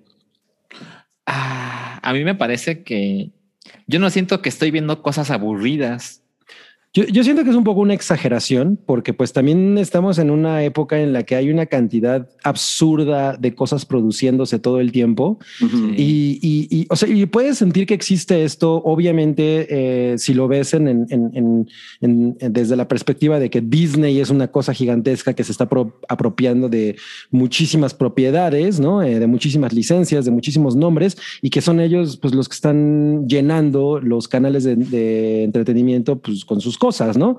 Pero no es necesariamente lo que está ocurriendo, y siento que hay muchas opciones ahorita para ver cosas nuevas en- en- en- incluso en, otros, eh, a través de otros eh, canales que no necesariamente son los típicos, ¿no? O sea, ahorita en realidad se están produciendo cosas muy chidas. Lo que pasa es que sí se siente que la, que las, que la plática, que, que, to- que todo lo único que se menciona es una sola cosa. Siento que ese es un poco el problema. Sí, de acuerdo. O sea, ejemplo, si, si hacemos así un, un repaso rápido por las películas nominadas al Oscar, ¿no? Que, Pues bueno, supongo que se puede tomar como algo representativo. Que Guerra de likes, por ejemplo. Guerra de likes. O sea, me Sin parece que hay cosas como Minari, The Father, Judas and the Black Messiah, que no son cosas que, ay, no. eh, ya no- esta gente solo hace cosas aburridas ahora porque tiene miedo de hacer otra clase de historias. No me parece que eso es lo que esté sucediendo. Ujú. Lo que pasa es que a lo mejor se, siente se en el entretenimiento al- masivo. Ajá, exactamente, se refirió, se refirió al bulto de cosas, ¿no? Que vemos que es las cosas que salen en Netflix cada semana y que pocas cosas de verdad destacan o que son diferentes, ¿no? Puede ser, puede ser. Es digo, que, sí- es, es que sí. O sea, es que, o sea, si lo, si lo piensas, por ejemplo, con, con, con volviendo al Green Knight, ¿no? O sea, es un, es una, por eso yo les decía, es una estrategia de marketing. Bueno, pues vamos a, vamos a meterle un poquito de sandunga a esto, poniendo a un güey que no tiene nada que ver con el, con el estereotipo del personaje. Claro, claro. ¿no? Pues, eh, Porque entonces es como, ah, bueno, pues otro pinche, ponen a Ethan Hawke y es así como de, ah, eso qué, güey. Otro Aburrido, güero. Aburrido, pinche güero, güey. ¿Por qué no hay, no? En, el, Mm. en el cine no hay diversidad, güey, ¿no? Entonces sí, o sea, yo sí siento que hay como un, debe de haber mucho estrés ahí, ¿no? Como de puta, güey. ¿ahora Yo hubiera puesto a? Hunter Schafer. A mi Hunter Schafer. Sí, debe no, haber estrés. no creo que se aguante una espada. Yo hubiera puesto a Muga Muguita que se está rascando. La Mugacam. Mira, Muga Muguita. Mm, Pero bueno, el, el o sea, siento que, puede tener este el punto de güey en, en las cosas masivas, en el entretenimiento que van miles de millones de, personas a ver. eh, pues sí, puede, puede existir esta cosa de tirarle la segura, pero en realidad estamos en un momento en el que hay una cantidad de, de propuesta también grande, ¿no? O, sea, hay que buscar, ¿no? Y, también hay que seguir alimentándola para que siga existiendo. Sí, y también él a esa cantidad de canales de distribución que hay de esto le debe que Atlanta exista, su serie. O sea, Atlanta no podría haber existido hace 10 años. sí, de acuerdo. Y además él salió en Magic Mike 2, que es la versión no tan propositiva de Magic Mike. Oye, pero eh, dis- discúlpame, Santiago, pero según yo, At- Atlanta se fundó hace muchos años, ¿no? Ok, ese Sí. es el cue de vamos a la siguiente nota. Vamos a la siguiente nota, que es Emily Blunt. Medio tiene que ver. Hay tres notas de Emily Blunt en este, en este Sí, podcast. está cabrón. ¿Y cuál es No tu es queja, problema? no es queja. ¿Cuál es tu Eh, problema? Exacto. Emily Blunt Emily dice que las películas de superhéroes no son para ella y que nadie le ha hablado para hacer la puta Sue Storm. Susana No, hombre, Tormenta. Eso no, eso no lo creo, ¿eh? porque todo el mundo cuando está casteado para Marvel dice eso. Tatiana Maslani cuando se, se dijo Es que como, estaba para She-Hulk, dijo que no estaba casteada y ya después ya lo confirmaron.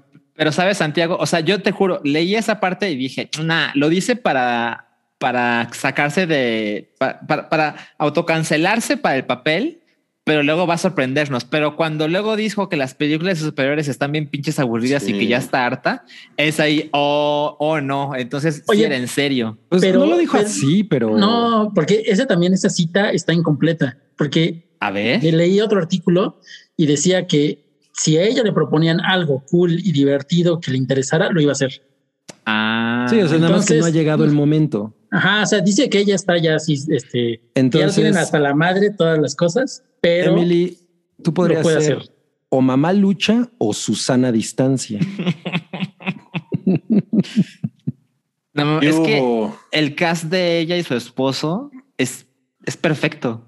Ah, Sí, pero no John. Krasinski dijo, sí, a mí sí llámenme, yo sí quiero, yo sí quiero usar el, Él sí dijo, sí. el Richard. Sí, pero seguro, se, se ve que fue una, una, una discusión amarga esa noche. ¿eh?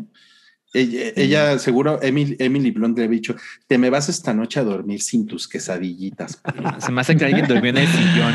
Se- sí, se- se- seguro, llegó, seguro llegó John Krasinski con el huevi, con los huevitos benedictinos y Emily Blunt. A un lado, culero. Me tienes hasta la madre con tus pinches superhéroes, estúpido, vete. Pero mira, ay, Emily Blunt, no mames, güey, ¿por qué es tan bella ella? Tan bella Ella, ella. ella. Además, amo cuando sale en Graham Norton. Siempre es muy increíble. Me voy a poner mis corazoncitos. con su acentito sexy. Corazón Sí. quiere decir Cari Lin. Linda. No más. o sea, es CL. Carolina Linda. Carolinda. Carmen. Ay, no, no, pues, pues sí nos rompió el corazón. Pero bueno, miren, siempre hay cosas buenas en la vida y eh, aunque Emily Blunt no quiera ser Sue Richards, y hay algo bueno es que hay súper. Ah, según yo, chat. hace rato Sancap me regañó que no había leído uno antes de SoundCloud, digo de SoundCloud, de Cloud. Pero lo, lo leímos. Sí, sí, ya ¿Sí lo lo leí? leímos, ya lo, Ah, sí, lo leímos. sí lo leímos. Entonces, según yo, estamos, vamos en Bruno Arturo Juárez García. ¿Se apellida. Arturo? ¿Será algo del rey Arturo? ¿Qué? ¿Se apellida Arturo? O de Bruno Díaz, Tiene O de que ser. O de. Arturo el millonario seductor. o Benito Juárez. Ok, Cabri y Ruiz son mi Jay and Silent Bob mexicanos, nada más que obviamente yo soy Silent Bob porque soy el Pacheco.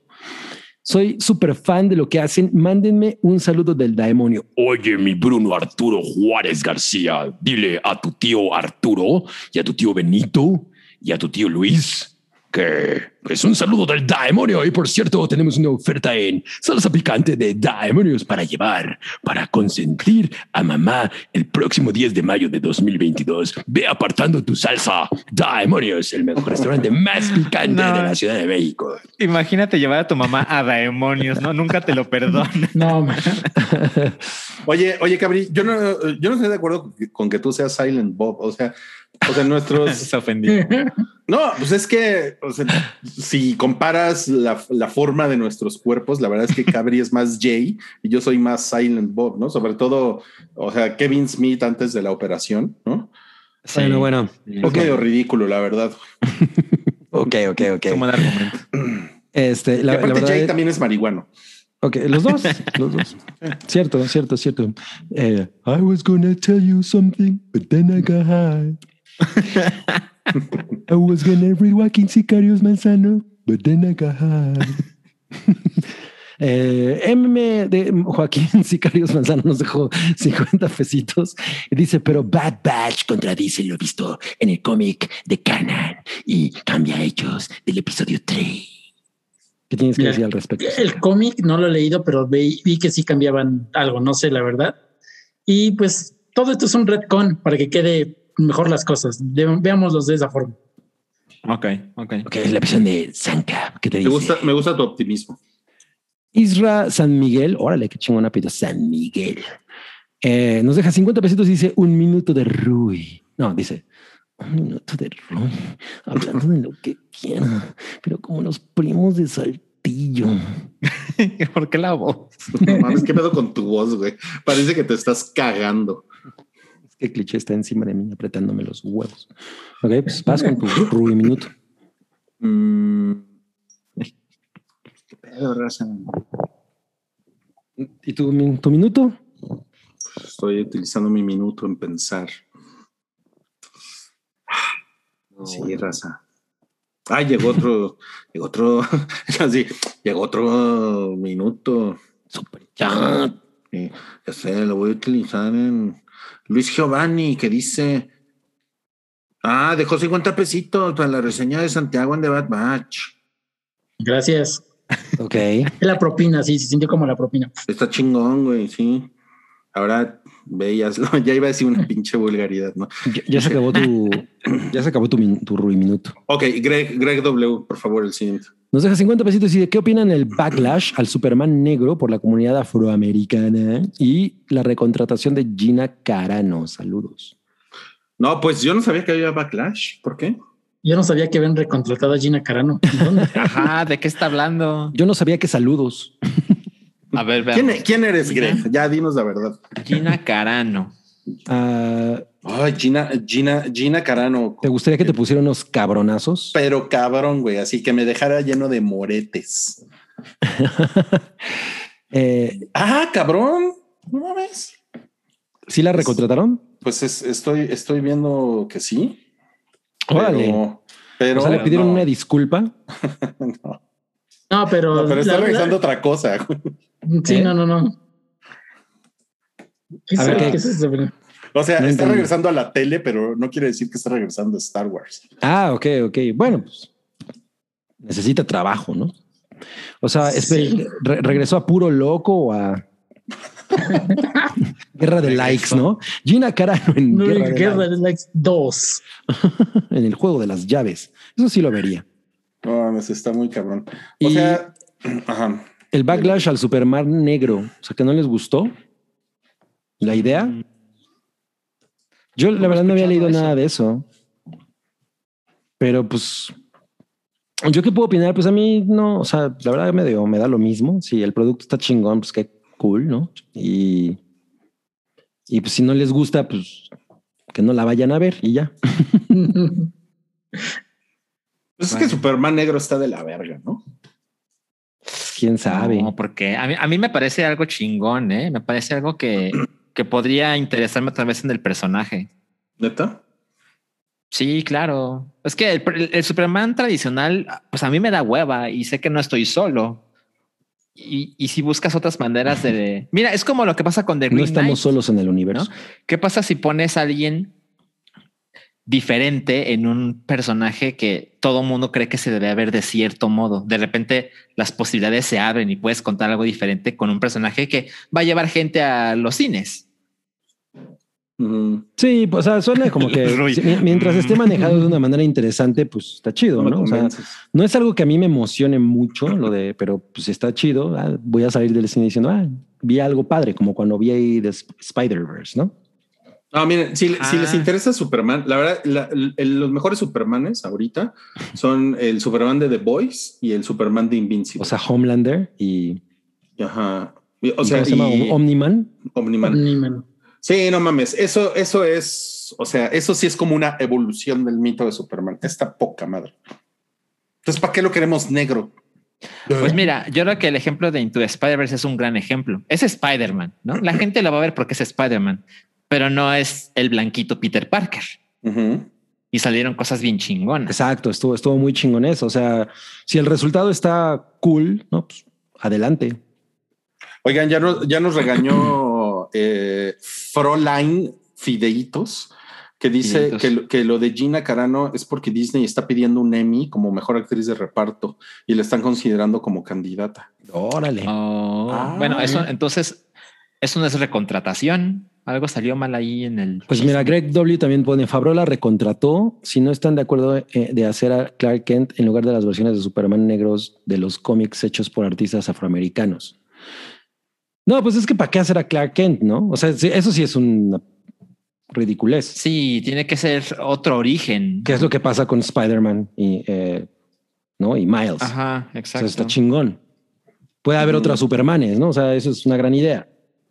Sí. Y dice Joaquín Sicairos, ya Ajá. Superman negro en cómics, pero no es Pero no Kal-El. es Kal-El. Es Joe El. Es J.L., ¿no? ah, no, ese es J.C. ¿Eso fue racist? no, not really.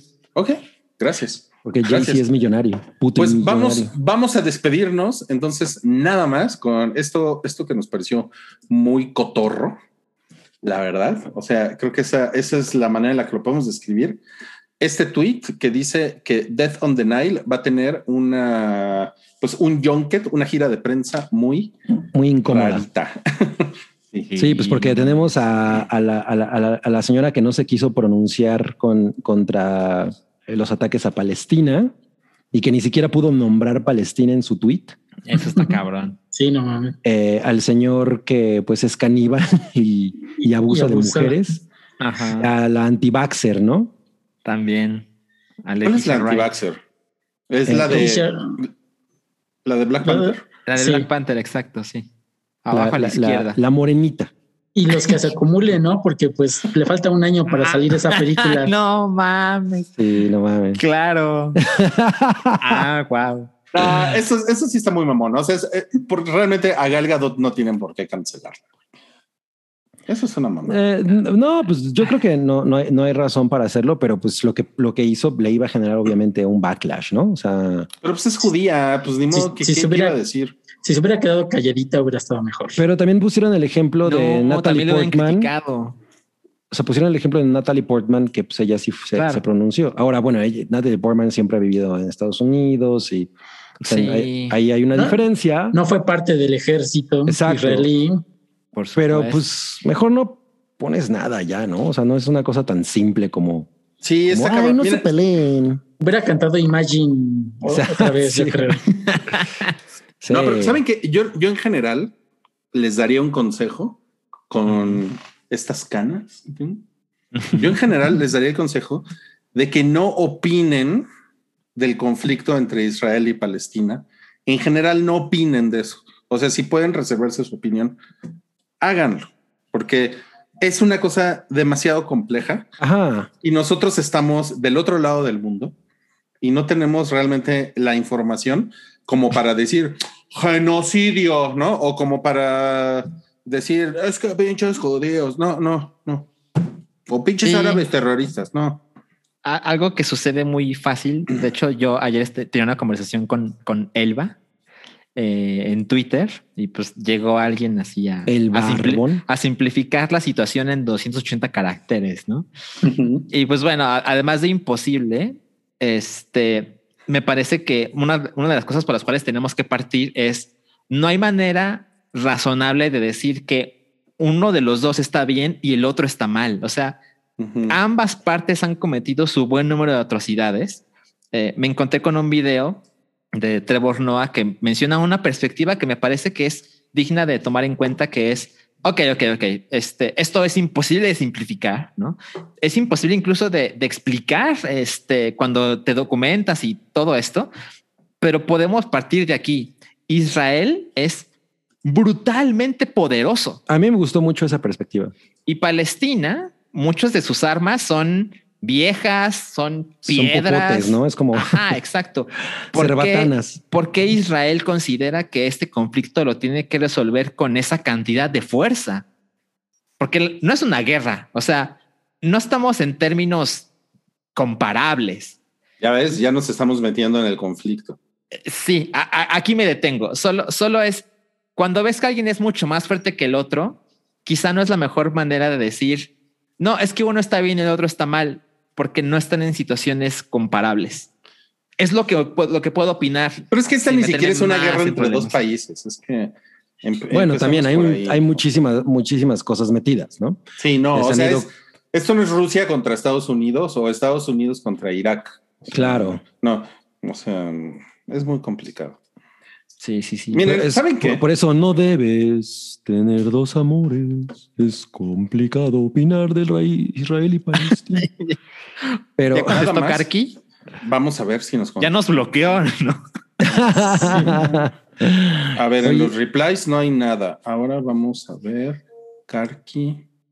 No nos hace. No, no, sí. Seguido el cu- Bueno, pero a ver, vamos a ver si a Twitter. No, pues no, como que no, es, no ha estado en Twitter, Karki.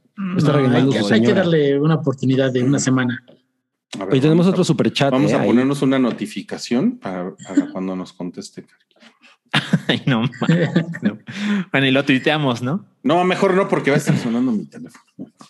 Todas las respuestas. Sí, sí. Eh, Alberto nos da dos dólares canadienses y nos pregunta que cómo vimos al Canelo. Yo no lo vi. Tampoco. Pues no, de hecho, lo, lo del Canelo lo comentamos en el Café Siwis. En el Siwis. Sí. Ajá, y, y dijimos que había pues momentos muy graciosos, ¿no? No, así no mames. Y sí le, le, le fracturó el pómulo al señor inglés y le fracturó la cuenca del ojo. O sea, le, le fracturó el pómulo como en tres partes y la cuenca del ojo, además. Mames. Y, y yo vi, yo vi ayer un, un, un, un, un tuit muy chingón que le- el equipo de Canelo le mandó eh, sus mejores, o sea, todo el equipo de Canelo le mandó sus mejores deseos para la recomendación a este güey, al boxeador inglés. Así como, Ah, no mames. como siendo así sportmanship, ¿no? Porque pues eso es lo chingón. Eso es se, lo madrió, se lo madrió cabrón entonces. se lo, se lo, se lo puteó culero, sí. Pero bueno, es que el pedo de Canelo es que pues, Floyd Mayweather, ¿no? Entonces ahí como que. Oye, ¿tú Y- crees que el eslogan de- del Canelo sea If I did it, you Canelo? Ah, vámonos ya. Esto fue el Hype, episodio 378. Muchas gracias. Gracias a todos ustedes por haber Gracias. estado aquí. Por favor, déjenle un like a este video en YouTube, si nos están viendo en este momento en YouTube. Eleven los likes al cielo y seamos una unidad de amor. Una unidad Nos- de amor. Nosotros somos amor y no queremos guerra en Palestina. ¿Quién eres, Gal Gadot? Rui, Rui Gadot. Bueno, gracias, Santi Bebé. No, gracias a ustedes. Gracias, Santiago. Siempre es incre- increíble verte. Siempre es increíble verte. Vales Vergado. Gracias, Rui. gracias. Y Salchis, eres, eres un amor. No- nos encantó tu, tu nuevo pelo de brócoli.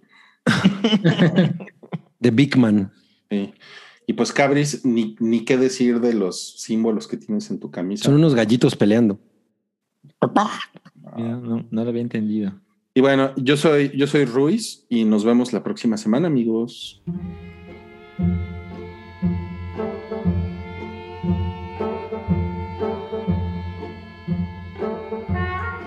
Tu apoyo es necesario y muy agradecido. Aceptamos donativos para seguir produciendo nuestro blog y podcast desde patreon.com diagonal el hype.